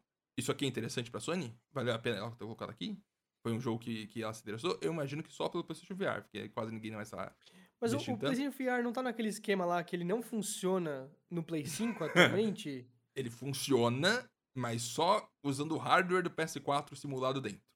Então você não pode usar pra, pra ter mais frame rate necessariamente, um pouquinho mais talvez, mas não é você não usa o hardware completo. Então você tem que usar o adaptador pra usar no PS5 e o jogo é- ele roda como se fosse no PS4, de acordo com o, o negócio. Então, é, a. Sony tá- esse ano, começo do ano que vem, vai anunciar o PSVR 2, então isso aí tá Isso, isso, é, tá. pra Uhum. esse É caminho uma mesmo. experiência retrô, né? Você pega um headset de realidade virtual de 2016 e roda como num console de 2013, né? Uhum. No seu Pô. Play, Play 5 de 2020. No Parabéns, mundo VR Sony. ainda, que as coisas evoluem a cada semana, sabe? Então, cada mês tem umas coisas novas. E sempre óculos saindo novos o tempo todo. É muito estranho pensar que o PlayStation VR tá aí ainda de 2016. Project Cara, eu Morpheus comparo lá. com o Quest 2 que eu tenho aqui, parece uma tecnologia pré-histórica, me desculpe, mas assim, o tem tanto que- de fio que você tem que usar e aquela câmera que segue a luzinha enquanto o Oculus Quest faz o próprio tracking das câmeras dele. Não É. Isso, é tem um comparação, absurdo. cara. Não, o Oculus Quest é uma revolução. É um negócio que é, é um absurdo, como é barato, entre aspas, e como funciona bem demais. Ah, eu tive o primeiro, vendi. Mas achei bem maneiro. VR ao futuro, Carpeta? Vai ter VR no futuro ainda ou vai, vai falecer em 5 ou 10 anos? Vai, vai continuar tendo sempre. É que se ilude quem acha, ah, o VR vai substituir a jogatina. Não, não vai. Ele vai coexistir. Ele vai continuar aí, porque ele entrega algo muito único, muito diferente. Perfeito. É, depois teve o Arca... Arcade... Arcadashdown. Que é um jogo de tiro em terceira pessoa. Parece um pouco Fortnite, estilo visual bonitinho. E aí eu acho que é só esse motivo mesmo. É um jogo que parece bonitinho. E aí a Sony falou, hum, bonitinho, né? Vamos botar aqui no meio, que é jogo bonitinho. Você não... Se Undertale não fosse um dos maiores jogos do planeta Terra, eu nunca teria colocado algum trailer, algum vídeo dentro da Sony que eles falam, não, como assim? Pixel art, duas cores apenas? Você tá doido. Depois foi o Tribes of Midgard, que é tipo um, um Diablozinho da vida. Que eles mostraram, que também é um jogo bem bonito. Eu imagino que é aí que É, tem a situação de, Ok, ok. de ser um jogo bonito. E, e jogo bonito é o que pega o olho. Uhum. Eu triste isso, se for pensar, mas tudo bem. Se fosse um evento da Microsoft e tivesse no Game Pass, esse jogo é o primeiro que eu falaria. Hum, Ou o você tem que entender o seguinte: você, Carpeira, você assina o Game Pass. Assino. Delícia, né? Não, Muito bom. Não, é. É muito bom. Fala bem, vai. Não, uma, uma coisa surreal, assim. Nossa. Eu, Vou dizer que eu elogiava o Game Pass antes de virar moda. Tem Olha aí o cara. Voxel, mas. texto meu no Voxel de 2018, que e falando que Aí o é- Xbox é o console isso. do brasileiro por causa do Game Pass. Isso. muito bom, É. muito bom. Os jogos eram mais ou menos, mas estamos seguindo. Eu tinha um PlayStation 4 a geração inteira passada, comprei o PlayStation 4 Pro do, do Ed no final do, do rolê, por um preço muito barato. Ele vendeu ridículo. E aí, e aí nessa geração eu peguei Xbox porque o Game Pass não dá pra fugir. Mas aí que tá, né? Se todos os jogos aqui você vê, você fala, hum, você acumula o valor, tic, tic, tic, tic, tic. Você, ainda mais se você joga no, vai jogar no console, que o valor já é maior que no PC. Aí as coisas acumulam muito rápido e você gastou 6 mil reais no mês pra videogame. Tem também o, o Fist, que é um jogo do coelho com braço robótico, que é um jogo chinês. Ed! China! Pra quem não sabe, o capitão do Ed é, é- é meio chinês, meio colombiano. Uhum. Assim que ele vive a vida dele. Foi pra China já 16 vezes. E, e o mercado chinês de videogame é um negócio muito doido, né? Eu acho que tá crescendo. Tá dando aquela fervida já, né? Já começou a Fervida. ferver. É, Ed, foi, cu- é culpa do Estado. O Estado chegou lá e falou: vamos diminuir uma porcentagem de imposto aqui. Porque foi, sabe, tinha muito MMO chinês, merda, horroroso, por décadas. Na- e Então, nos últimos verdade, 10 é anos eu sinto que deu um, seguinte, deu um salto. Na verdade é o seguinte, console era proibido, né? Console era Uhum. proibido até X anos atrás. Eu, eu, eu ainda tava na Huawei quando, quando é, proibiram. Só que aí, primeiro desproibiram, primeiro criaram a lei permitindo, Uhum. né? E aí é, demorou um tempo até as empresas formarem operação lá e começar a vender e tudo mais. Aí agora o que a gente tá vendo é o resultado disso. A galera fala assim: ah, tem esse novo produto aqui para o qual eu posso vender. Os caras, na, é muito rápido, é muito rápido. Na hora eles formam indústrias inteiras, já tem tipo estúdios e mais estúdios, e já tem tipo um Vale do Silício de games lá, tá ligado? É muito rápido isso acontecer Hum. lá mesmo. E tem uns jogos que são visualmente bem impactantes, sabe? Parece que eles. Eu, eu nunca imaginei que a China ia ter um- uma grande é, é, base de pessoas estudadas em. Eles, em eles foram visuais. rapidinho nisso, né? É, É um absurdo. É que tem tanta gente que se 1% Uhum. for gênio, é mais gênio do que no planeta inteiro. Então faz Sim, parte, assim, sim. né? Como que é? Mas outra coisa, jogo bonito, jogo chinês. Aí a Sony fala, hum, chinês, bonito, ótimo, vamos colocar aqui, porque China. E também é bonito. Uhum. Tem que ser bonito. Todos os jogos aqui são bonitos. Hunter's Arena é um jogo que é um, um, um Battle Royale de espada. Meio, meio, meio místico, fantasioso, estilo chinês antigo. Lembra a China? Se lembra a China, a Sony aprova. É, tem o Sifu, Sifu, que todo mundo chama Sifu Demo, etc e tal, memes rolando a solta, que é um jogo visualmente fantástico e tem um gameplay que você tem uma animação que você não vê normalmente. O jeito que ele luta, o, jogo, jeito que ele, que, ele, que ele fode as outras pessoas é muito interessante.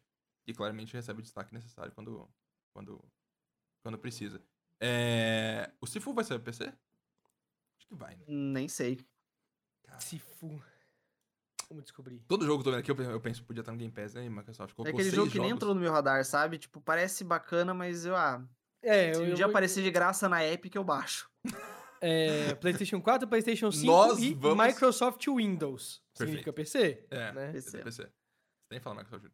Mas é, a gente aqui, a gente tá acabando com a indústria de videogames. Eu e o Ed não compramos jogos porque não tem Game Pass, e você não compra jogo porque tem que sair no Epic Games de graça. É Epic. Acabou os videogames, não tem como. Não, eu compro, eu compro, só que eu compro por cento na, na sale da Steam, sabe? Me vê um Entendi. cento de jogo aí por, Por vintão. cento.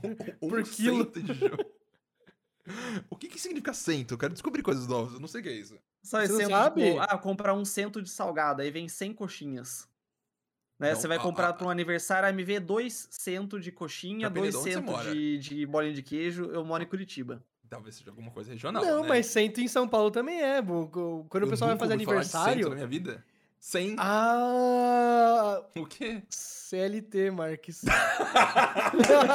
CLT. não. Quando o pessoal vai fazer, tipo assim, putz, vai ter aniversário antes do mês. O pessoal fala assim, ah, compra 200 de salgado, entendeu? Tipo, São Uhum. 200 salgados, entendeu? Eu vivo a vida pela metade por não ser CLT. Inacreditável. Teve também o Jet, The Far Shore, que é você uma navinha num, num mundo sci-fi, onde toda vez que você morre, você envelhece. Caraca, é O muito ruim isso. É o seu jogo favorito, né? Fala a verdade. né? É um jogo interessante. Teve o Demon Slayer. Ed, jogo do... Você... Vamos lá. Sim, O seu sim. assunto chegou. Demon Slayer, anime do Demon Slayer, bom, você falou, já me recomendou, inclusive. Esse jogo parece interessante? Cara, surpreendentemente sim. Tipo, Uhum. pra caramba. Eu, assim, Demon Slayer é muito bom. É, é realmente muito bom. Mas não é meu favorito, assim, né? Ok. Não é um jogo, não é um tipo de anime que eu falo assim, putz, tem muito que ter um jogo porque dá pra pensar, mas não, é um, é um anime, né? De, pra, assim, do, do, pra material, matéria-prima pra fazer um jogo, por exemplo.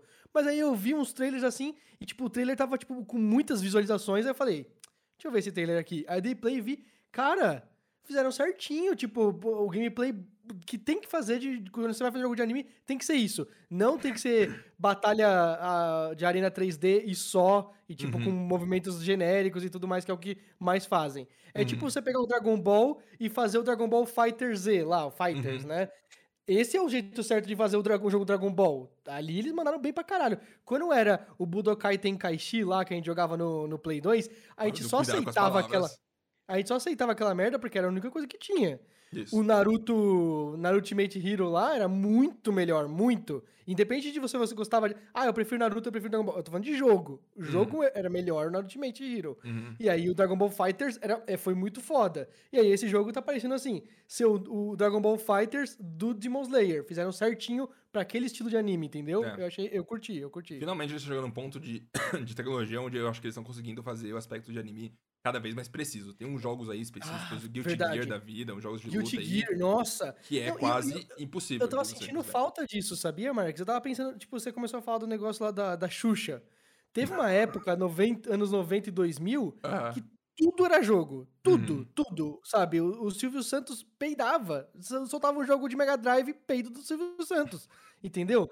Era simples assim. Tinha jogo do Gugu, tinha jogo do- da, da, da Angélica, tinha jogo de tudo, tudo, tudo, tudo virava jogo. uhum. Filme, filme, o, o, o Wolverine Origins. Filme Nossa, jogaço. merda. Filme merda. Jogaço. Saiu o jogo dele. Saiu Uhum. o jogo dele. Foda-se. Não importa É. se o filme é merda. Saiu um jogo do filme. Né? Uhum. Hoje em dia isso morreu, cara. É. Morreu. Graças Jogos, a Deus. a indústria de jogos tá maior do que nunca, Uhum. mas agora os caras falaram, não, não quero É. não. É, tem alguma coisa que você fala pra eles. Ainda tem, né? Vai ter o Avatar, o do Pandora lá do, da Ubisoft. Ah, mas o Ava- o Avatar é outro esquema, né, mano? Então, O e aí Avatar são. é- e- e- parece que ou você faz a maior coisa do mundo ou a menor coisa do mundo, como saiu agora um jogo do Space Jam, que é um jogo 8-bit de você jogar basquete. meio- meio- é bonitinho, Cara, mas, né? Um mini-jogo. O que, custa fazer uma DLC pro NBA, não sei que lá das quantas, Olha, NBA do interessante. Podia ter 2K21, feito. de Space Jam? O que, que É de- custa os caras pensarem? Se devia ser marqueteiro. Também teve o, o Lost Judgment. Que aí também vocês podem falar, é, talvez, que é a sequência do Judgment, certo? Certo? Que é o Lost Sim. Judgment. Acho que é. E é muito confuso pra mim, tem muitos jogos. É, E, e saiu o Judgment no PS Now, né? A gente vai falar disso também. Saiu no PS. Eles lembraram de- do- desse É sistema. aí. incrível. E aí também teve o Death Stranding, que a gente viu mais um pouco, e finalizou com Deathloop, durante 9 minutos. Carpenedo, duas perguntas muito importantes que estão muito relacionadas uma com a outra. Você gosta de anime? Hum, Cara, já gostei. Atualmente eu não acompanho nada. É... Deathloop, você tá, tá, tá te interessando? É claro que a Arcane, quem joga no PC é obrigatório gostar da Arcane, é assim que funciona, é quase lei. É parte do gabarito. É, você tá animado pelo jogo? Você, você acha que você entendeu o suficiente? Você já viu demais? Como que tá sendo a sua sensação de Eu tô animado pra caramba. E agora eu só quero jogar. Tipo, ele foi adiado, ele já era pra ter saído, né? Então, Uhum. eu acho que não precisa mostrar mais nada do jogo. Eu tô convencido, eu quero jogar. Ele me lembra muito Dishonored, eu amo Dishonored. Ele tem umas ideias bacanas lá. Só vem. Arcane Studios é amor da minha vida. E agora a gente vai dar nota de uma a cinco estrelas pra esse evento todo, Ed. Você não viu e a sua nota é mais preciosa, então, porque é uma perspectiva diferente. É assim que a gente adiciona. Eu adoro fazer review de livro que eu não li, porque eu acho que adiciono mais a conversa do que ler e tentar falar alguma coisa. É... Carpe, uma a cinco estrelas pro State of Play da Sony. Quatro por causa do Deathloop, que eu gostei muito do que eu vi. Foda, né? O cara ele faz um carinho no PC Gamer, ele fica já todo. "Ih, Quatro estrelas. Não tenho pai, não tenho pai, meu carinho já me deixa muito feliz. Ed, quantas estrelas? Desculpa, tô no mudo. Óbvio. Cara, eu acho que três estrelas. Sabe por Três estrelas. quê? Porque pra mim o Deathloop não, não é algo tão que salta nos meus olhos, né? Uhum. Jogaria se tivesse num Game Pass da vida, jogaria, né? Aham. É, mas, ok, fazer o quê? Só que, tá, pra mim teve um contraste muito grande com relação ao... Foi State of Play também, não foi? No, um pouco mais no começo do ano lá, que eles começaram com o Crash Bandicoot e agora vai rodar 60 FPS no Play Putz, 5. teve isso, teve isso. Sabe? teve isso. Aí eu olhei assim, nossa, começaram com. Vamos, vamos fazer um patch pra um jogo Uhum, antigo, que é um remaster de um jogo mais antigo ainda. E eu uhum. assim, meu Deus, começou com isso, só vem ladeira abaixo, pelo amor de Uhum. Deus. Né? E esse aqui não, eles tinham algo pra mostrar já, eles estavam já com alguma coisinha pronta, então Uhum. bacana, na média, na média, passou de ano. Eu dou quatro estrelas, porque eu acho que como evento separado, a parte Sim. indie foi muito interessante. Teve vários jogos muito legais e visualmente bonitos, como a Sony fez questão de ter em todos, porque se não é bonito, não, não vale a pena ser visto. É, e aí terminou com o, o lance contratual. Eu sinto que o Deathloop é quase, tipo, temos que mostrar Deathloop durante nove minutos em um evento, dois meses antes do lançamento, porque é assim que o contrato escreve. É, mas eu acho que é interessante em, em separado, sabe? Você vê ele sozinho. Você vê o contexto geral da Sony, é uma vergonha porque eles não estão fazendo nada faz muito tempo já, e eu acho que esse eventozinho, sabe? Ah, ok, o evento do Horizon, da olha só que interessante, mais, aí morre, e aí fica só aquele silêncio, aquela sala vazia, assim, muito triste. Então, acho que no contexto geral é meio triste, mas o evento sim, eu acho que é muito bom se tivesse um desse por mês. Talvez seja muito. Mas um desse a cada 45 dias ia ser interessante, mas não é o que tem, né? A gente tem um desse a cada 4 meses, e normalmente não é tão interessante. Pra finalizar, a Sony, finalmente com 1 hora e 10 de podcast. Deus abençoe. Ed, para de falar Pois não. por favor. Você tá tampando o tempo aqui de da gente.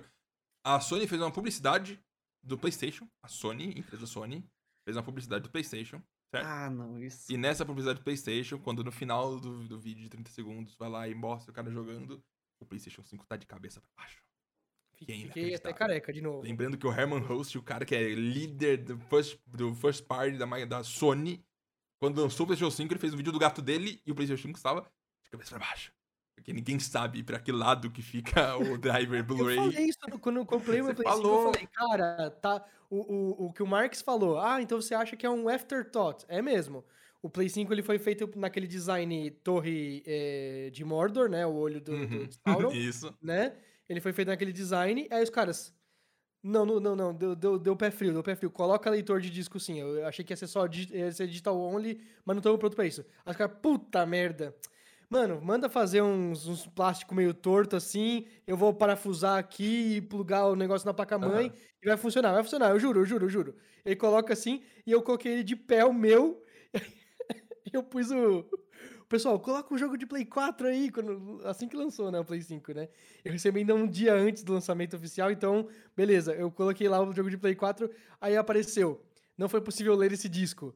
Aí eu, é, pessoal, acho que não funciona, que tem que ter algum patch pra ser retrocompatível, alguma coisa assim, todo mundo, pô, que triste. Aí um cara falou assim, você não pôs ao contrário o disco, não? Porque o meu, o meu tava de pé, né? Aí eu, mano, claro que não, não tem como o leitor tá pra esse lado. Ele Aham. tá pra, pra, pra esse lado aqui, né? É. Aí eu, deixa eu pesquisar. Aí joguei assim no Google, aí todo mundo. Eu, tô, eu pus o, o disco e não lê, eu pus o disco e não lê, eu pus o disco e não lê, todo mundo assim. Como que você pôs? Aí mostraram uma foto. Aí ele, você pôs, tá pondo errado. Aí eu, não, não é possível. Eu pus de ponta cabeça o disco, aí pus lá, uma hora depois eu tuitei. Pessoal, funciona assim, eu só pus de ponta cabeça o disco. E lembra, não é o seu. Eu, você falou isso pra mim no dia seguinte, eu até te mandei foto. Eu tava assistindo uma live de um youtuber que eu gosto gringo lá, que ele tava abrindo PS5, e ele colocou no chão, ele colocou o disco e falou, ué, não tá funcionando. Aí mandaram um check pra ele, você colocou ao contrário, ele falou, ah, coloquei mesmo. Aí eu falei, caraca, mano, é um erro comum, as pessoas. E aí que vem, né? Eu, tipo, o negócio já é gigante, já é monstruoso e tudo mais. E ainda, assim, as pessoas têm dúvida de como usa. A Sony oficial, não tem alguém lá que tem É, um assim e fala, ô, tá invertido isso aí, né? Vamos isso Não, não. não só, não é ambíguo. Esse é o problema, Marcos, não é ambíguo. Ele é obviamente ao contrário. Uhum. Ele é obviamente de ponta cabeça, tá É porque, entendendo? é porque vamos, dizer, mais ele tá, vamos dizer que correto- ele tá reto. Aí ele tem o Uhum. bulge aqui, né? No, a parte que você coloca o disco. Você que Uhum. tem que colocar o disco pra. Como que é? Pra, Pra fora, pra, pra fora. fora, A parte não pra dentro. cateada tá pra fora. Isso, pra, pra, pra parede Meu. Deus, que estranho. É, porque normalmente você coloca na onde direção parece- do console, né? É, onde parece que só tem plástico. Mas É. não. Porque pra mim, o leitor de disco estaria na parte mais gorda do console, Claro. que é onde tá todos os bagulho processuais dele, tá ligado? Não, é- ele fica pra fora, só o leitor de disco. Cara, Ele é claramente Bizarro, cara. Eu ia errar também. Não, e outra, ele tem um negócio que é o seguinte: quando ele tá deitado, do jeito certo, com o leitor de disco pra baixo, o, o Play 5, ele, ele, ele é um sanduíche. Ele é um sanduíche. Só que ele é um sanduíche com o, o misto quente com o presunto pra fora. Você tá entendendo? Uhum, Ele, ele tem, o meinho dele é pra fora, né? uhum. Então, se ele fica pra baixo, na hora que você vai colocar o disco, você não vê exatamente onde você tá encaixando ele. Porque tá tampando a parte preta dele, tá tampando onde você coloca o disco. Entendeu? Você não vê. Então você pode estar. bate, você bate assim, tipo, embaixo, em cima, aí você. Ah, acertei aqui certinho. Se, você, se ele tivesse em cima o leitor de disco, você veria exatamente onde você tá encaixando o disco. Ah, Então, por porque isso quando que ele tá é mu- deitado, você coloca ele, você não vê onde tá a entrada, né? Você Porque não vê tem onde tá uma- entrando, porque tem a verdade. partezinha pra, uma gavetinha pra fora, entendeu? Isso. Tampando onde. Onde quando você vê de cima. assim e... Exato, exato. Nossa, Exato. que atrocidade do design. O design é. É. muito ridículo. Ele é o oposto. Ele não é- não é que ele é ambíguo. Não é que, ah, metade vai achar isso, metade vai achar. Não. Todo mundo que pensa Uhum, vai, vai pôr errado. uhum. E todo mundo que leu o manual vai pôr certo. Que aí você não tem jeito. Leu o manual. É, porque aí você não tá seguindo a lógica. Você tá, você claro. tá seguindo a instrução, Incrível. Eu, a- eu acho que isso aí vai persistir. Eu, eu achei que tinha acabado. Mas a Sony fazer isso em 2021, já né, tá quase final do ano. Da propaganda. Vai dar propaganda oficial. E aí eu me pergunto, sabe, deletaram o tweet. Aí eles vão o quê? Vão editar no After Effects, colocar um PC invertido lá? Vai aparecer o JPG assim, falso, com, com quadriculado atrás, eles colocaram certo assim. Uma hora e doze de podcast, estamos partindo para o momento final, mas ainda tem algumas notícias que são interessantes, principalmente por Capernedo, que ele gosta de videogames. Eu nem tanto, só que só por obrigação mesmo, que é de impacto. É, saiu uma notícia semana do Jejun Schreier, o maior vazador e o cara que joga as coisas no teto da, da- dos videogames com, com, com pontualidade, né? Ele sabe o que tá falando. Ele lançou um artigo no Bloomberg falando que o Assassin's Creed ia mudar. E aí a Ubisoft, depois de uma hora, falou: o Assassin's Creed vai mudar, galera. Eu vou aqui explicar pra vocês como vai mudar. E aí eu- quero que a gente, escuta. A gente não tem. O jogo vai só pra- lá pro 2024 pra depois. Então, prever qualquer coisa aqui já vai ser um erro. Porém, eu acho que é interessante conversar sobre o que, que a Ubisoft tá pensando. Porque é o seguinte: é a maior franquia da Ubisoft, ponto final. Todas, né? Tamanho vendas e tudo mais. É, é, é, e ela decidiu mudar um esquema na franquia que estava vendendo muito bem. Assassin's Creed Origins o Odyssey e o Valhalla foram, venderam muito bem. Então é, é famoso aquele, ah, mexer em time que tá ganhando, sabe? É Tipo o Call of Duty fazer uma mudança. Sabe? Isso não é uma coisa que, por mais que o Assassin's Creed seja mais, mais é, palatável de mudar às vezes, é uma coisa que não acontece tanto. Nesse artigo específico da, da, da Bloomberg, falaram que o Assassin's Creed ia se tornar, em vez de ser vários jogos, ia lançar o Assassin's Creed Infinity, que ia ser um hub onde você poderia ter experiências Assassin's Creed dentro dele de alguma forma. Como isso vai ser contextualizado, não sei. Talvez seja um, personagem do jogo, talvez você crie seu personagem, etc e tal. Porém, seria um hub onde você entraria nos mundos do Assassin's Creed em vários momentos. E isso aí acontecia, e seria um jogo que, que Infinity, né, implica que, tipo, lançariam e fariam upgrades nesse jogo a longo prazo, que necessariamente ficar preso é, é, em lançamentos separados. Fica uma questão aqui, primeiro, antes de tudo. Carpe, você gosta de Assassin's Creed? Não. Que Não isso? Eu achei que um talvez, um mais Na ou lata. menos, um pontual não é um pouco chocante. Nenhum. Não, alguns eu gosto. Eu gosto do, do- É que assim, eu também eu nem joguei os novos, nem me deu Uhum. vontade. Mas eu gosto muito do 2, do Brotherhood. Esses eu curti, de verdade, assim. Mas é uma série que não me dá muita pira de jogar. Entendi. É, é, mas lembrando, é a maior franquia da Ubisoft. Que- que- o que, que ela tá pensando no, no meu contexto? A gente tá indo pra um rumo onde precisa ter jogos mais frequentes. Pra você justificar, talvez, um sistema de assinatura. O que, que você vai fazer no futuro. Tem que ter lançamentos mais frequentes. Tem que ter. Ou, é tanto, tanto desse lado de lançamentos mais frequentes, onde você não precisa re- recomeçar o jogo do, estruturado do zero pra crescer outro a cada dois anos. Você pode fazer updates mais recorrentes. Acho que isso talvez seja uma parte importante. Mas tam- também tem o lado de se você faz a Roma inteira, vamos dizer o Assassin's Creed Odyssey e Origins e tudo mais, eles recriam uma estrela muito absurda até, porque você pensar em videogame, toda uma região. E pegar isso e falar, ah, tá bom, agora foi, tchau, vamos pro próximo. Talvez seja interessante até você manter isso estável e ter conteúdos, ah, você vai pra um, aí depois você volta, você tem que ir pro outro de novo, aí lançou o período depois de seis meses, você pode voltar, é um, um jeito legal de persistência. Mas o principal é, tipo, eles vão tão rebutando a franquia, basicamente. Eles vão, vão fazer uma recontagem da história, onde o que, que tá acontecendo, o que, que significa e tudo mais e tal. E era uma coisa que eu gostava muito nos Assassin's Creed originais, pra quem jogou, eu vou dar spoiler agora. Você é, é, é, entra no DNA da pessoa pra ver a memória dela e descobre que tem aliens no planeta Terra. O que é uma insanidade durante a história e tudo mais, as maçãs do Éden, etc. E o que sempre me puxou muito e que isso foi esquecido com o tempo. Então parece que eles vão remodelar isso aí pra facilitar uma recontagem de história um pouco mais concisa. Porém, a internet como a internet tá enlouquecendo. Falando que o jogo virou live service e que já era e que vai virar outra coisa, que a gente não gosta mais, Assassin's Creed morreu, Ubisoft ruim. E aí eu fico questionando pra, pra vocês. Ed, você acha que o jogo vai mudar drasticamente ou, ou, ou ele vai continuar parecido, só que os termos utilizados agora tá numa... Você acha que é uma... O que você acha? A princípio, a princípio, me parece que o jogo já era um live service mentiroso, Ai, sabe? perfeito. Ai, que um Você tá entendendo? Já boa era que você ele tem. isso. Você, você- ótimos. a cada ano você compra um Assassin's Creed X. Uhum, Tipo um FIFA 20 e FIFA 21, uhum. né? Aí, ao invés disso, você pega um FIFA, aí você compra o Season Pass do 21 e, e é a única coisa que mudou. É tipo, talvez facilite alguma coisa no software, você vai baixar um software e ele baixa o patch do, do certo, é quando você compra DLC. Cara, é- é- não, eu acho que não muda o suficiente pra pessoa que, que gostava não vai gostar mais e também não acho que é uma mudança grande o suficiente pra quem para pegar o Carpe de volta, por exemplo, entendeu? Para franquia. Uhum. É possível, é possível que eles estejam querendo o Carpe de volta. Uhum. E aí eles estão tentando mu- mudar o suficiente sem, sem matar a, a fanbase deles, mas facilitar pra entrar, entendeu? Do tipo assim, ó, compra esse, compra esse. E aí você vê o que que é. E aí, tipo, no, no, no ano seguinte, talvez seja um pouco mais barato, ou Uhum. alguma facilidade que vai ter pra quem já entrou no passado pegar essa, esse novo PES aqui, Uhum. entendeu? E aí vai, vou começar a jogar a partir desse aqui de novo.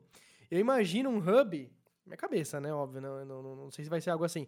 Mas tipo as portas lá do Psychonauts, tá ligado? Do, Nossa. Você entra na mente de cada um, Ai, que delícia. sabe? Tipo, você, é o- você é o cara que entra naquela. No...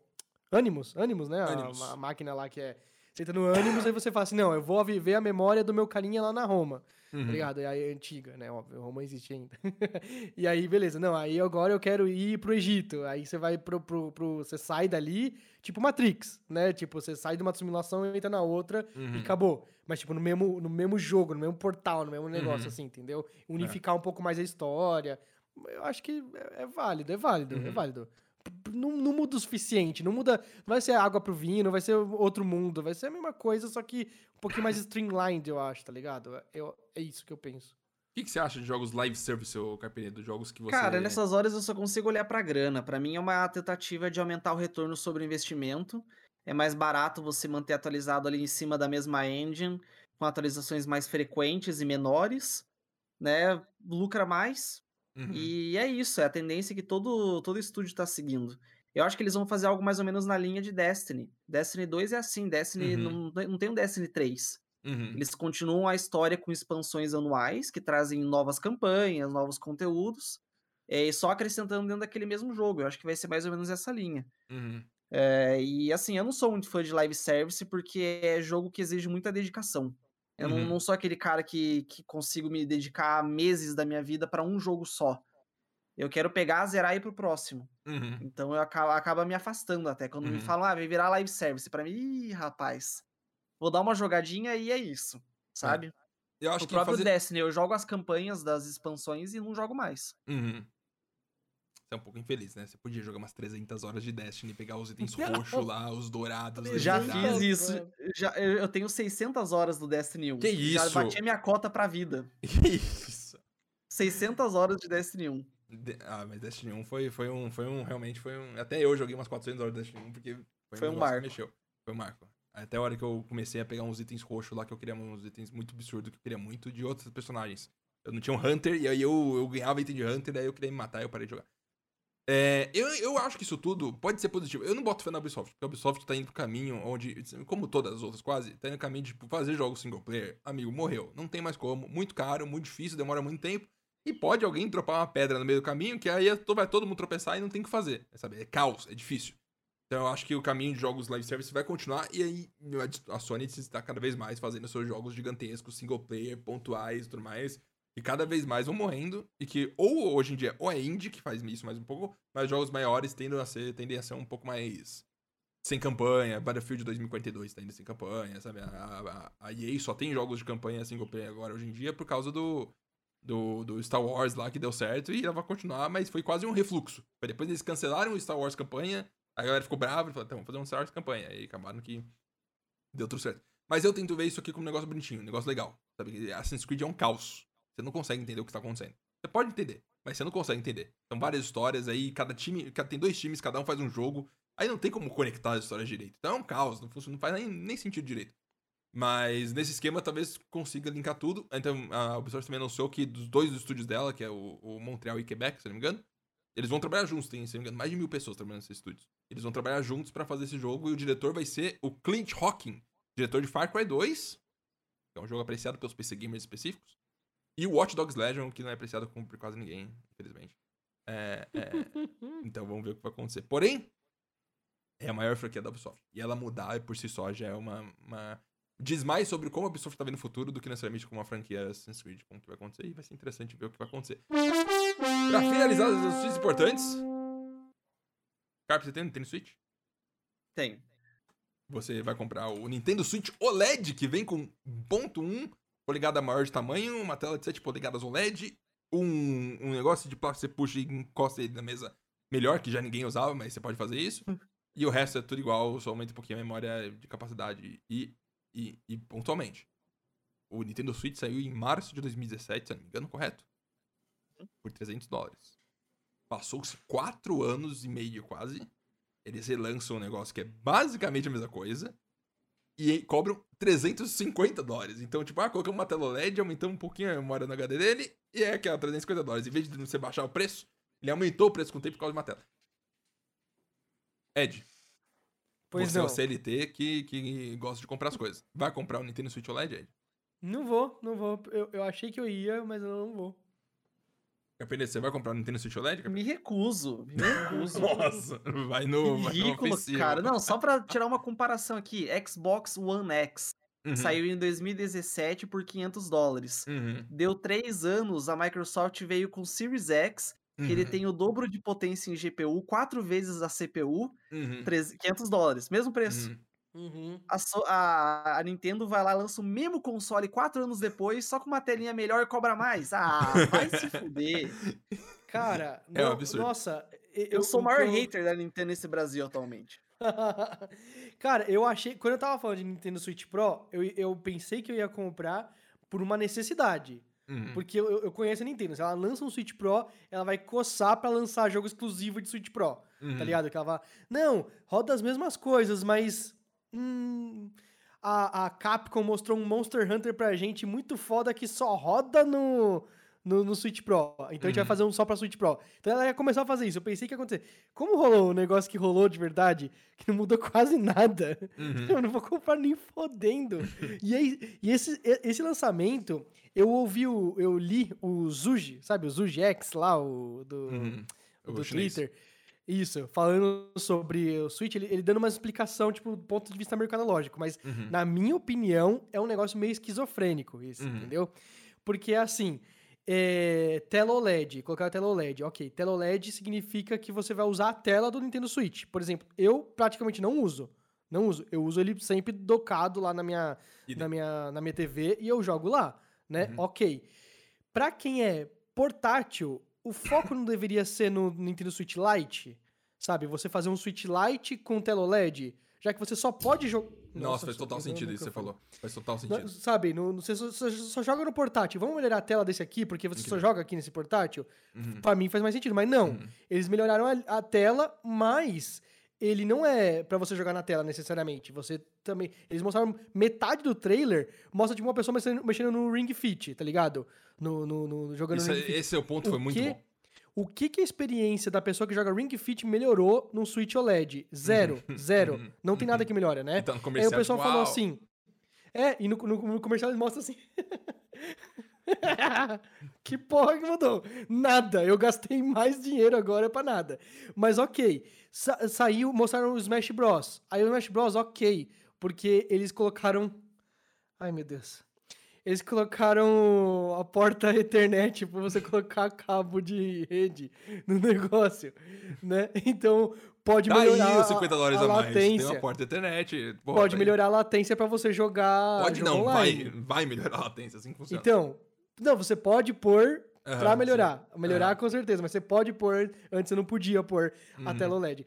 Pra mim, dava pra resolver isso com uma dock. Faz uma Uhum. dock nova, sabe? Claro. Você pode só comprar a dock, ok. Inclusive, você mas pode comprar bele- dock desse separada pra usar no seu Switch atual. Isso, isso. Isso, certo. isso. E, não, e tem até um, a- adaptador que na AliExpress você compra por 80 reais. USB Um adaptador de pra internet, é, então que você pode pôr na internet hoje em dia, Uhum. né? Então, mas melhora, melhora a sua latência, você pode jogar. Isso, o, o, o Smash Bros na, na propaganda, eu não me irrito. O Ring Fit me irrita.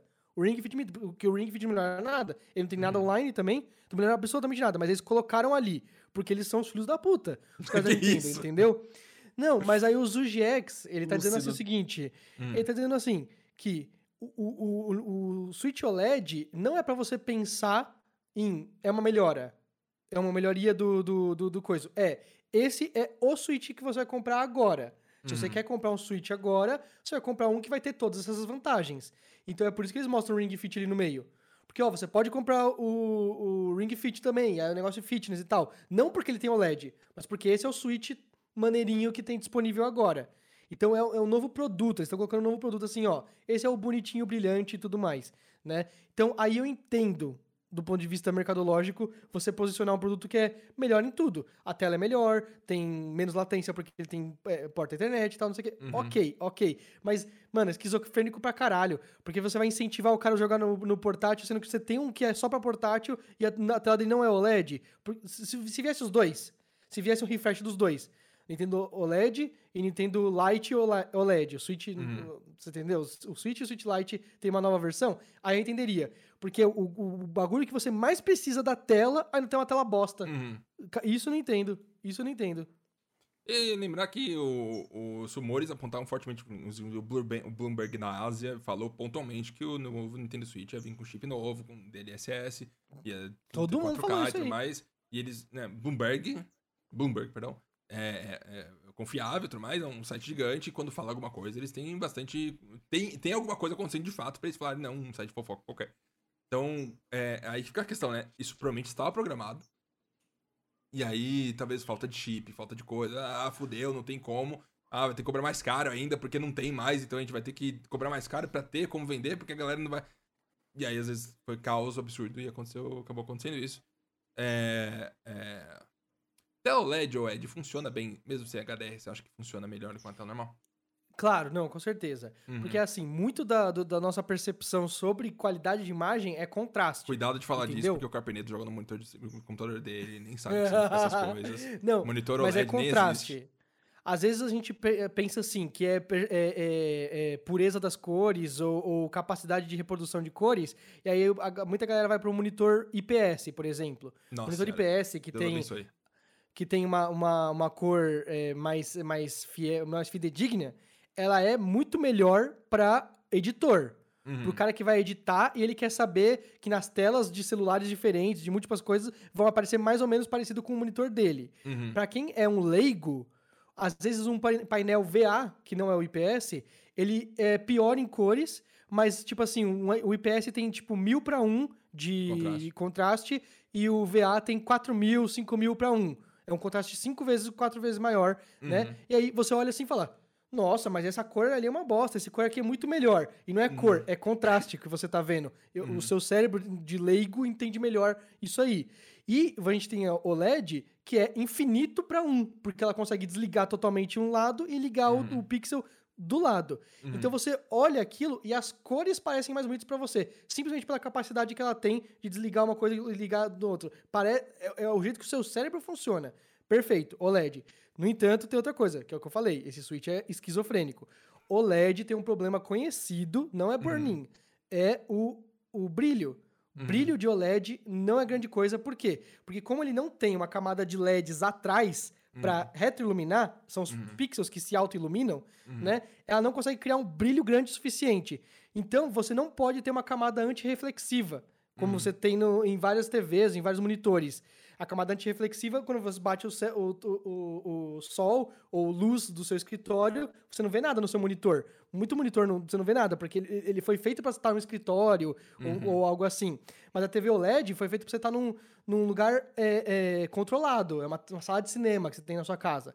Mas o monitor, o, o- o- desculpa, o switch OLED, ele não vai ter um brilho, ele não tem camada anti- antirreflexiva, então você não pode levar ele para fora de casa. Se eles mostrarem lá na praça o cara jogando xadrez ali, era xadrez? É Alguma coisa assim, né? Tava jogando xa- é, xadrez dama, sei lá, no, no Nintendo Switch com um velhinho lá, né? Mentira! É mentira, você nenhum dos dois vai estar enxergando algo de verdade ali naquela Incrível. tela, entendeu? Porque tá num, num dia brilhante.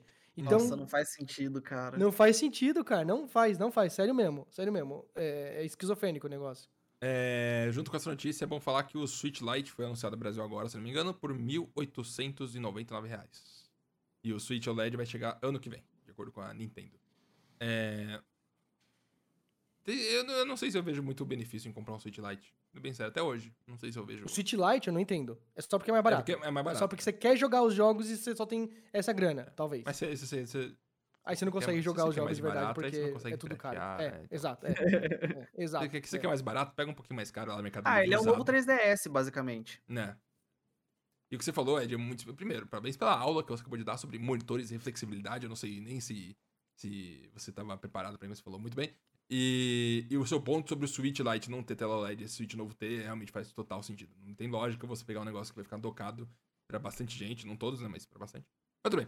Vamos falar agora então do momento final do podcast de hoje, que já tá dando, já deu uma hora e meia. Eu quero deixar claro que a Penedo vamos passar um pouquinho. E aí Ed, você vai ter que aguentar um tiquinho, mas a gente tem só notícia que a gente vai falar como funciona essa, também com essa semana. Eu vou falar a notícia. Caso vocês tenham algum interesse em falar qualquer A, falamos esse A. Caso não, partimos para a próxima, correto? Primeira notícia. Saiu hoje, é, é, tem o evento da, da, da, da, da, Netflix, do Witcher, foi isso? Foi o Ah, evento da Witcher Netflix, Con. teve? Witcher Con. Teve a Witcher Con, onde a galera esperava, hum, vai ter gameplay do Witcher da próxima geração, que eles estão fazendo porte mais. Não teve, porém, eles mostrando no- um novo banner, uma nova, uma nova arte, que é, é, é, mostra o Geralt com um modelo 3D totalmente atualizado. Muito mais detalhado e com uma nova iluminação e a cara dele um pouquinho diferente. E aí eu fui atrás e descobri que eles foram em março, eles falaram que o, esse update, eu achei que ser só um port. Achei que ia só fazer um port com tudo no máximo, eu finalmente jogar, jogar a versão de PC no console. Achei que ia ser isso. Lá ver as, as árvores longe. Mas eles vão adicionar é, Ray Tracing no Witcher 3 e Faster Loading, de acordo com 2013, no- em março aqui desse ano que eles falaram. Então, e vai ser de graça, lembrando, aí a Sony pode aprender, eles vão anunciar toda uma tecnologia de iluminação nova, mudar o jogo inteiro, mudar o modelo do Garrett inteiro, vão, vai ser, e vai ser de graça pra todo mundo. Porque, se for pensar na outra opção, eles nunca iam cobrar dinheiro pra isso, ainda mais com Cyberpunk, com tudo que aconteceu tudo mais. Depois de Cyberpunk. eles não Mas podem. esse é a CD Projekt que a galera gostava, não gostava do passado. Era uma que ia lá fazer as coisas e falava, "Ah, tô de graça, é assim que funciona, a gente gosta de dar todas as coisas. É, um detalhe engraçado é que eles escreveram Netflix errado. Netflix. aí eles tiveram que deletar aí e postar de novo. É, mas Ray Tracing no 3. Fantástico. E finalmente vou jogar inteiro, talvez, se tiver no Game Pass ainda, senão. PlayStation de julho. PlayStation adicionou alguns jogos interessantes como Red Dead Redem- Red, Red, Red. Red Dead Redemption 2, até dia 1 de novembro de 2021. Nioh 2, pra sempre. Pra sempre, teoricamente. Tá escrito Forever. Não sei se é pra sempre, pra sempre, mas tá escrito Forever. Moving Out, que é o jogo de co-op onde você ajuda a mudar uma casa, pra sempre. God of War original, pra sempre. Judgment, até dia 4 de outubro de 2021, que é daqui a 4 meses, 3, 3, 3 meses, 3 meses, fica 3 meses no PlayStation O Judgment, o, o, o, antes do, é isso aí. O Olympic Games Tóquio 2020 pra sempre e NASCAR Heat 5 pra sempre também. E aqui fica a situação. Isso é muito interessante, porém o serviço ainda não está disponível no Brasil. Então, você não pode jogar com sua conta brasileira. Imagina que você pode ter uma conta gringa e pagar o PlayStation e baixar o jogo, mas não está disponível no Brasil, então você tem que pagar em dólar, etc e tal, porque não tem como. E streamar os jogos também, nem pensar a possibilidade, porque não tem nem servidor perto.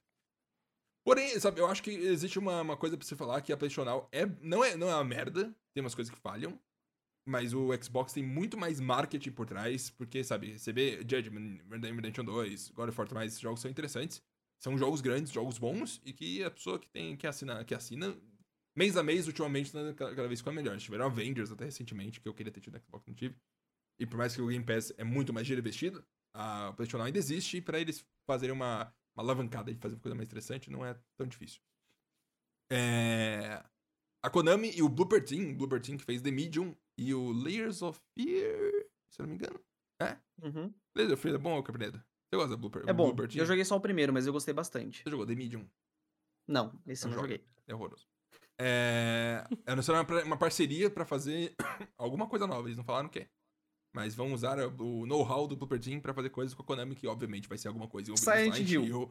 Não Pode, existe pode cravar, Silent Hill. Silent Hill vai voltar Oi. e vai ser. Pode ter certeza. É Silent Hill. Vai ser. Vamos, vamos deixar claro, a galera fica hypando. Porque o Kojima ia fazer.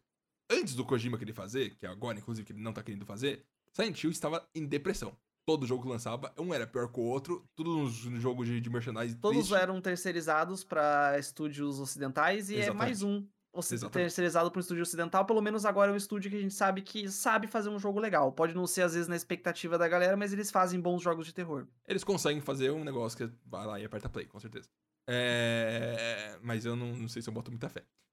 Também tivemos mais rumores de GTA 6. Que o Jason Schreier e o Tom, alguma coisa, que são pessoas influentes vi, meio, vi, vi esses rumores aí. implicaram que vai sair da, entre 2024 e 2025. Hum, Provavelmente. E que vai ser em Vice City. E que vai ter dois, dois protagonistas, um homem e uma mulher. A primeira Curioso. mulher protagonista de um jogo da Rockstar da história. E vou deixar claro que eu joguei GTA V recentemente e é quase abusivo mentalmente o quanto que eles desprezam o gênero feminino, porque é um negócio surreal, assim, dá, dá até negocinho. Eu sou a pessoa que normalmente tende a aguentar o passado tranquilamente, porque mas é tão constante que dá um pouco de negócio. Mas GTA 6, se sair em 2024, vão ser 11 anos depois do lançamento original do GTA V. Tá certo. 11 anos. Antes do GTA V, em 2013, foi o quê? GTA 4 em 2009? Então, 2008. 2008, que foi 5 anos. E aí dobraram já o tempo. E é impressionante, a Rockstar tem, tipo, milhares de pessoas trabalhando. Eles lançam um jogo a cada 5 anos. Eu não consigo processar na minha cabeça, eu queria ter uma, uma entrevista com alguém que faz videogame. Pra entender o que que eles ficam fazendo. O que que todo mundo fica fazendo. Eu sinto que tem áreas lá que não tem o que fazer durante um tempo. E aí eu fazer o quê? Ah, não tem, o sistema de gameplay não existe, o que a gente faz? Ah, vão inventando coisas.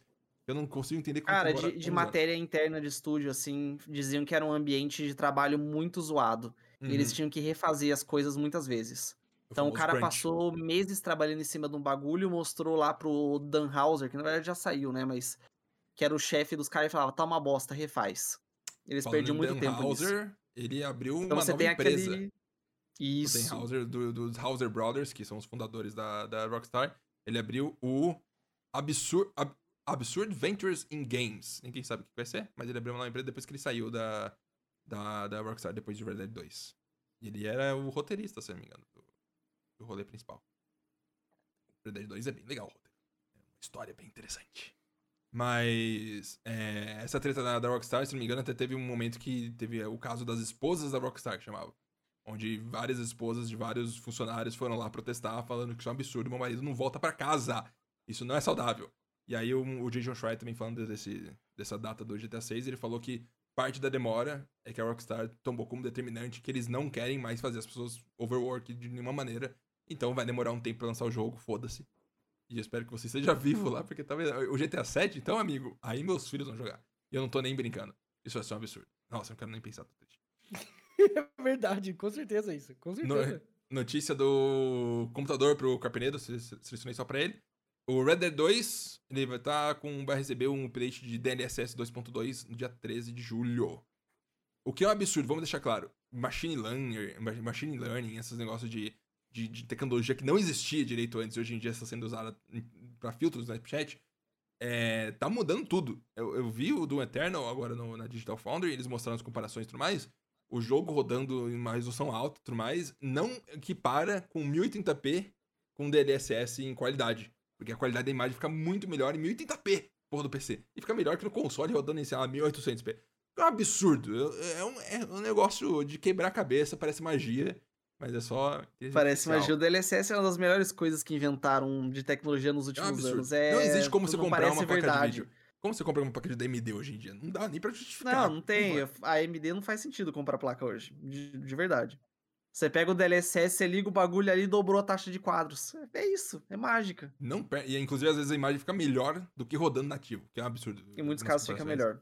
É, é surreal. E eu, eu deixo um ponto aqui claro. Eu gosto de fazer previsões de podcast. Machine learning, esses negócios de, de algoritmo, de inteligência artificial, que não era possível antes, vai ter muita coisa no futuro ainda de, de coisa que a gente não imagina. Tanto de inteligência artificial, quanto de animação, quanto de mundos processuais. Eu tô usando isso aqui agora. O meu microfone tá com um filtro do, do RTX. O fundo aqui desfocado, ó. É o do da RTX. Olha aí. Ah! Olha, funciona bem, olha isso. Tá Tô usando Machine Learning agora. É, os meus. Tensor Cores da minha placa de vídeo estão fazendo esse trabalho de me desfocar aqui o fundinho. Eu vi um filtro do Snapchat, Caraca. do, do, do TikTok, sei lá, onde eu, eu vejo TikTok às vezes. Desculpa aqui, beleza, eu vou assumir. Eu, às vezes eu vejo TikTok, eu coloco na TV com a Dani, eu fico deitado no sofá, coloco, eu espero o celular na TV e a gente fica passando vendo TikTok. E aí tem uns filtros de deixar careca, que é um negócio é um absurdo. É um, daqui a 5, 10 anos, quando tudo isso for aperfeiçoado no, no perfeição, acabou a sociedade, vai mudar de um jeito. Não, não, não consigo nem falar. A EA teve o evento, é, o, o EA Play, teve a primeira parte, já que é o The Future of FPS. E o nome é muito pesado, né? Você fala, caralho, eles vão mostrar porra toda. Mostrar absolutamente nada. Porém, anunciaram que o, DICE LA, que é um estúdio separado da DICE, vai separar, vai, não separar, separar de nome, né? Vai chamar Ripple Effects agora. E vai ser controlado pelo Vince Zampella, que é um dos criadores do Call of Duty, que fez a Respawn, que fez o Titanfall, que hoje em dia tá na EA e foi comprado o estúdio e ele trabalha lá dentro agora. E eles estão fazendo adições ao Battlefield 2042 e também uma nova franquia. O que a gente sabe da EA que provavelmente não vai ser lançado nunca, porque eles cancelam literalmente tudo que eles estão fazendo. É um absurdo. Mas, Vince Zampella eu acho que é uma salvação, né? Porque o cara é realmente bom e ele tá aí há muito tempo. É, dentro do, desse EA Play, que teve o FPS, é, The Future of FPS, vai ter. Eles lançaram todo um cronograma do que vai ter durante o mês E3 deles, que vai terminar no dia 22 de julho com uma conferência de 40 minutos, onde vai ter Battlefield 2042, Apex, Lost in Random, que é um jogo deles do, do EA Originals, e provavelmente um negócio que a gente ouviu bastante já, que é o remake, ou reboot, ou refação, ou correção, ou alguma coisa assim, do Dead Space 2, que eu não, basicamente tô falando que vai ser um remake a lá Resident Evil 2, ou alguma coisa do gênero. Que É Dead Space, na verdade, né? Não especificaram que é do perdão. 2. Isso. É, do Dead Space original que eles vão reimaginar, refazer, rebutar, ninguém sabe direito o que tá acontecendo. E se não me engano é a Motive que tá fazendo, que trabalhou no Battlefront e só, e tentou fazer vários jogos também, e todos foram Não, cancelados. teve aquele Star Wars Squadrons, não foi? Também acho que é Que- é, deles. É, quase um- 40 É, um dólares. não estúdio recente, nunca fez nada muito. Ah, meu Deus. E, e dentro da estratégia da EA, isso faz. Eu não sei como a Ubisoft não fez mais. Porque faz sentido. A, a Sony mostrou que vende, a galera gosta, passa uma boa fé, ah, você ainda tá investindo naquilo que eu amo. E você só já tem a estrutura do jogo lá. Ó, isso aqui é o jogo, vamos fazer uma coisa similar? Vamos, tá bom. Faz um, um- uma revitalização. Mas eu acho que Dead Space merece. Dead Space é uma franquia muito massa. Joguei muito. Não sei como o Capelido conseguiu jogar o 3, mas ele jogou. Assumiu aqui. Um dos primeiros jogos que eu lembro que saiu, single player, co-op, que tinha microtransação dentro do jogo pra você comprar arminha e bala. O que é um absurdo. Mas eu, eu boto fé que pode ser interessante. Eu acho que aí consegue ter pequenos projetinhos que, que funcionam bem. É, nesse evento da EA Play não vai ter Bioware. Dragon Age não vai estar lá, nem Mass Effect, confirmaram que não vão estar lá nem perto. E É o primeiro evento que- dele sem, sem Dragon Age, né? Eles colocaram Dragon Age em todos os eventos possíveis no passado. Todos os The Game Awards tinha Dragon Age no meio, dependendo do que fosse. E agora fala, não, agora não, agora não dá pra ver, tá perto, vai ficar muito, vai ser spoiler, não tem como. E também anunciaram que o Battlefield 2042 vai ter mapas retrô. Eles vão pegar mapas antigos e colocar no 2042 de alguma forma. Ninguém sabe direito como. 2021 é um mapa retrô pra eles. É dois- Battlefield 2042, Exato, né? eu entendi a piada. Eles Tipo, podem colocar os caras com máscara, assim, no meio da pandemia. né? ah, não. É, últimas três notícias. Dum dum. Xbox confirmou que o Dark Souls 3 agora tem FPS Boost. Você pode jogar ele a 60 FPS no Xbox. A 900p de resolução. O que é uma tristeza. né? Quem joga no computador dá um Que- pouco que de risada. Nossa, é, eu tô me segurando pra não estranho. zoar. Eu tô me Que segurando, eu não vou estranho. zoar, não vou zoar. Mas que estranho, eles têm que ter algum esquema de demais. aumentar a resolução dos jogos antigos, porque não dá. Jogos antes do Xbox One X são tudo borrão, assim. É tudo uma resolução ridícula. É... Dark Souls 3, sabe? O 1 e o 2 não são 100 FPS, são... são... Mas te Não falar, o. Cara, é que o Psychonauts que eu tô jogando lá agora, Yes. eles deram, eles deram aquela mega ultra upscale lá, fudidaço, mas ele roda ainda é, Em 4x3, 4x3, no né? console. É. É meio estranho, né? É meio estranho. É, Eu acho que isso, E eu roda esperava. 30 FPS também, é muito bizarro. Eu acho que eu queria que fosse um pouquinho mais, mais borradinho, porque É. às vezes eles limpam tanta resolução que você vê o quão feio é tipo, a textura. tá? Uhum. A textura tá Tem um pouco disso, esticadona. é. Naquela época era tranquilo, você jogava na TV de tubo e tal, parecia lindo o negócio. Só um comentário aí. Acho que alguns jogos do passado tem que ficar no passado. Sabe? Que nem você. É, eu sigo um Twitter que ele mostra sempre comparações entre jogos pixel art no emulador, né? No computador, e num Sim, monitor sim. CRT. É. E eu Incrível. passei. mesmo- Eu joguei muito monitor CRT quando era criança, mas eu não, não cogitava. Logo depois eu comecei a jogar emulador de, de Game Boy Advance, tudo mais, no computador, numa tela flat. E aí eu percebi que os jogos do passado eram feitos para ser no CRT. E o CRT por si só, ele borrava um pouco a imagem e dava uma É. conclusão que funcionava com o pixel art. Eles Não queriam aquela distorção do. CRT, eles queriam pra É. deixar tudo mais smooth, assim, era, era, era e funcionava. E era bonito. Uhum. É, saiu oficialmente o Xbox Game Pass em, em streaming. E aí um canal que eu sigo, ele fez uma comparação. Gamer, Gamers Nexus. Você conhece, né? Você, reconstruiu pra mim. Ele fez uma comparação de todos pra ver o tempo de resposta do movimento do, do controle até o movimento do, do, do- do streaming. Comparando todos. Certo? GeForce Now, é, é, no Luna, GeForce Now, um- uma versão um pouco mais alta. PlayStation Now e Xbox Cloud Gaming. E não tem Stadia? Stage aqui. Stage é porque o jogo não tinha o mesmo jogo em todas as plataformas. Então o Stage ficou de fora. Entendi. entendi. É, o mais rápido, Ed, qual que é? Luna. Não. Carpenedo, qual que é mais rápido? Fudeu. GeForce Now. GeForce Now, meu amigo. Tempo de resposta 79 milissegundos. Qual que é o pior? Respeita o pai aqui, ó. Ó, ó, Olha lá no fundo ali, ó. Ó lá, respeita o pai. Olha aí, o cara é propaganda. de Master vídeo. Race. Nossa, Deixa só eu não tá usando. aqui, o pior. é o PlayStation pior? não. PlayStation não, óbvio. Não é PlayStation Now. Puta, é o Luna, pô. Xbox Cloud Gaming. Tá Com de zoeira, 245 milissegundos de tempo Ah, de não. resposta. Nossa, não, é muito cara. tempo, cara. A É ordem é- É bicho. muito. Não dá pra jogar, É. sabe? Você fica, fica borrachudo.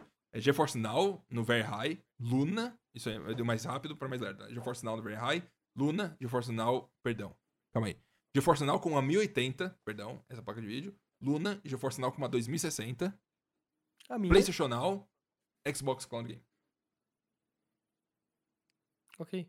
E aí que vem a situação do marketing, né? A gente ouve, nossa, muito foda, mas não, você pode jogar videogames onde quiser. Só que a gente tá aqui no Brasil, a gente não tem nem como testar isso, nem saber. Eu vou streamar, eu quando vou streamar meu console da minha casa, meu Xbox Series X, pro meu celular, ele trava. Eu estou na mesma rede Wi-Fi e meu Xbox tá no internet. Ele trava. Ele fica. Eu falo, mano, tem uma coisa errada. Aqui É que tem uma questão de internet. codecs, essa- é, é, é, é mais complexo do que a gente imagina, mas é... E o Stadia continua oferecendo ainda 4K 100 FPS e parece que funciona quase um dos melhores de todos. Então, sabe, por mais que a Xbox continue investindo e fale que esse é o futuro, quem tem a melhor tecnologia atualmente não, não é necessariamente o Xbox, que é muito doido. Como o marketing entra no nosso cérebro e consome. E a notícia final, a mais importante da semana, inclusive, o Dreams fez uma parceria com a Mercedes-Benz do carro. E vai ter um mapa, um minigame envolvendo a Mercedes-Benz dentro do jogo. Uau!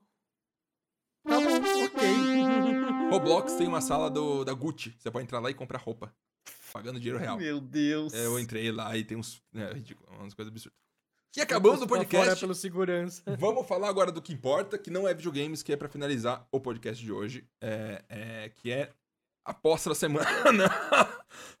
Perdão. A aposta da semana. Ed, semana Pois não. passada. Eu não lembro quem a a gente tem, a gente tem apostas semanais aqui pra gente ver quem que sabe mais das coisas. A aposta semana passada, Ed, você tem que me ajudar a encontrar onde quem escreveu. Era o seguinte: em até sete dias, a opinião do Phoenix sobre Cyberpunk 2077 vai mudar em quantos por cento pra pior ou melhor? Puta merda, no zap. A gente mandou no Mandamos zap? Com, Mandamos no encontra aí zap. pra gente. Lembrando, a gente, a gente- a gente- eu falei, eu vou perguntar pro Phoenix. Phoenix, depois no podcast de hoje que eu perguntei. Quantos por cento Puta sua opinião merda. mudou do Cyberpunk pra bem ou pra Será mal? que, a gente, Aí ele fala, tantos por cento pra bem ou pra mal? será que a gente, a gente digitou porcentagem? Não digitamos porcentagem. Não Fudeu. porcentagem. Agora tem que achar, Fudeu. procura, procura sábado, pa- sábado passado? Foi? Não, sábado passado a gente É. gravou não. Gravou na quarta. Ontem. Foi Terça. quarta-feira. É, vai Ai, encon- meu é, Deus. você tem que encontrar. Foi no chat pessoal do Zap. Não, foi no- no, no no grupo? Qual no dos grupo. grupos que a gente tem? A gente tem vários grupos. Tem- gente- não, é um, é um específico. É Tá um bom. específico. Eu vou deixar você encontrar. Aí eu fui Meu falar com o Deus, a gente Phoenix. falou muito essa semana. A gente falou muito. É, a preparação tá ótima. É, eu perguntei pro Fini o seguinte: é, em quantos por cento, pra bem ou pra mal, mudou o sentimento sobre Cyberpunk? Carpenedo, você que é uma pessoa que entende do mundo. E você deve conhecer o Phoenix pelo menos por cima. O Phoenix BRNF Productions. Ele. Ele se frustrou com Cyberpunk. Bastante quando lançou. Ele era mega fã e ele ficou frustrado. Ele tem o Xbox do Cyberpunk. Ele tem Ele tem o mouse da Razer do Cyberpunk. tem a Ele tem, o Cyberpunk. Collector's Edition. Ele tem o- ele o cara tem da tudo, tudo, tudo tem do. Cyberpunk. Tudo. A Ele jaqueta jogou da 200 CD horas Red. Cyberpunk. Ele tem a jaqueta do, do, do Samurai. Nossa. Ele era a pessoa mais hypada do universo. Do universo. Nossa, que tristeza. Dá até um negócio assim vendo a cena agora. Cyberpunk tem chance, Carpenedo? Você agora só um comentário. Você acha que tem chance? De dar uma Tem, eu tenho, eu sou suspeito porque eu gostei do jogo, cara. Apesar de tudo. não tô dizendo que, não tô querendo passar pano, que Não tem ah, como você não, jogar no PC e não o que falar, eles é. fizeram. É. É. mas eu gostei do jogo. Apesar de tudo, eu acho que tem muita qualidade em muita coisa ali. Uhum. Então, eu acho que, claro que, ainda que corrijam todos os bugs, não vai ser o jogo que prometeram. Não. Mas se deixarem ele redondinho, vai ser um grande jogo. Você acha que eles vão ter coragem de cobrar pra uma expansão?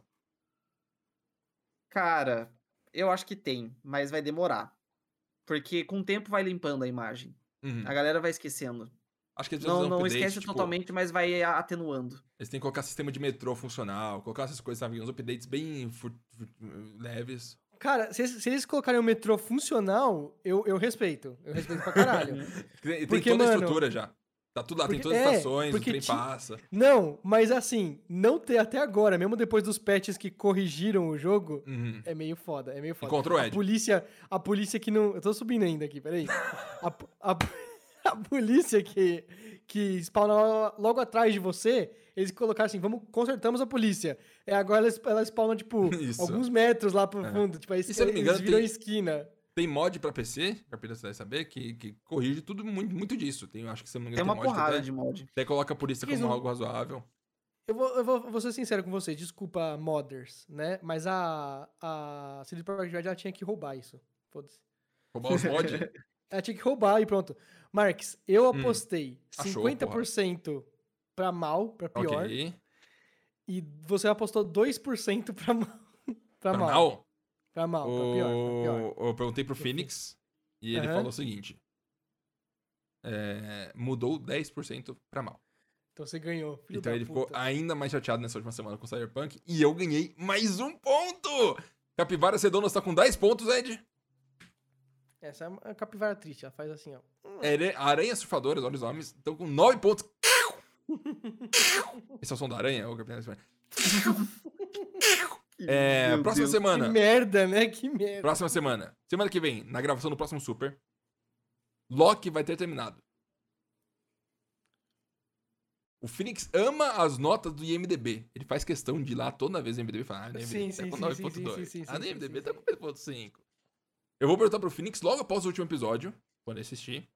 Eu mandar pra ele. A nota exata, com ponto decimal, que ele dá pro, pro, pro, pro último episódio de Loki. Com decimais. O quão perto ele vai estar da média do MDB no próximo sábado. Então ele vai, ele vai terminar de assistir, ele vai me dar uma nota. Sábado, ele vai, a gente vai ver a nota do MDB pro último episódio. E vai falar o quão perto o Phoenix vai estar. Tipo, ah, exemplos, ele vai estar a 0.5 de distância da nota. aí Ele vai estar 2 de distância da nota, etc e tal. Só pra dar um contexto, os episódios do MDB de acordo com a nota do Loki. 8.8 no primeiro episódio, 9.0 no segundo, 7.9 no terceiro, 9.4 no quarto, 9.3 no quinto, Qual que é a mais alta? Fala aí a mais alta. 9.4 no quarto episódio. Tá bom, tá. E aí a gente vai falar agora é, é, é, o quão perto ele vai estar da nota final. Certo? Eu vou, eu vou, vou- eu vou digitar aqui no, no chat. No chat do, do, do Discord, Isso. Tá bom. Isso. eu vou colocar que ele vai estar. é... é isso. Do Preparado? Discord. Vai. 3, 2, 1 e. Eu mandei no pessoal. Ah, você manda no. no- Pessoal, ok. Você colocou Você vai dar 0.4, dois então. pontos? Eu coloquei dois pontos. O Phoenix vai estar dois pontos distante da nota final do Caraca! Loki. Então Por causa que você tá mais certo, né? Que merda. Acho que você tá é, mais certo. Eu, dois. Ele erra. é, Ele, ele gosta das coisas que não. Não, eu É. acho que vai estar alta e ele vai ficar tão decepcionado com o final de Loki que ele vai dar uma nota baixa. Tá E bom, tá bom. Esse é o meu Tá bom. pensamento. Então tá É. Nossa, eu falei que esse podcast ia durar assim, uma hora e meia, já estamos com duas. É inacreditável como o Carpenedo é o culpado disso. É. Carpenedo, pra finalizar o podcast, o que estamos jogando recomenda? O que você anda jogando? Cara, eu tô resolvendo uma pendência aqui, que é o Shadow of the Tomb Raider. Que eu deixei de jogar lá quando ele saiu, eu tô jogando só agora. Uhum. E tô gostando. Muita gente não curtiu ele, eu, eu tô adorando, mas acho Acho que é porque eu tava com saudade da série.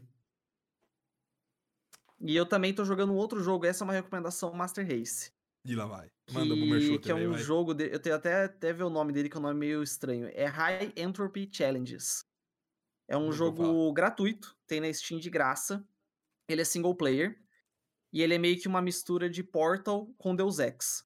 Então ele tem a mesma estrutura de gameplay de um Deus Ex. Você Uhum. pode resolver as coisas na stealth, passando por tubo de ventilação, de formas inteligentes, hackeando o computador. E ele tem até uma linguagem meio DOS, assim, nos computadores de- dele. Uhum. E só que são desafios igual de Portal. que Você tem que resolver aquele puzzle ali, daí você vai pra uma próxima sala de puzzle.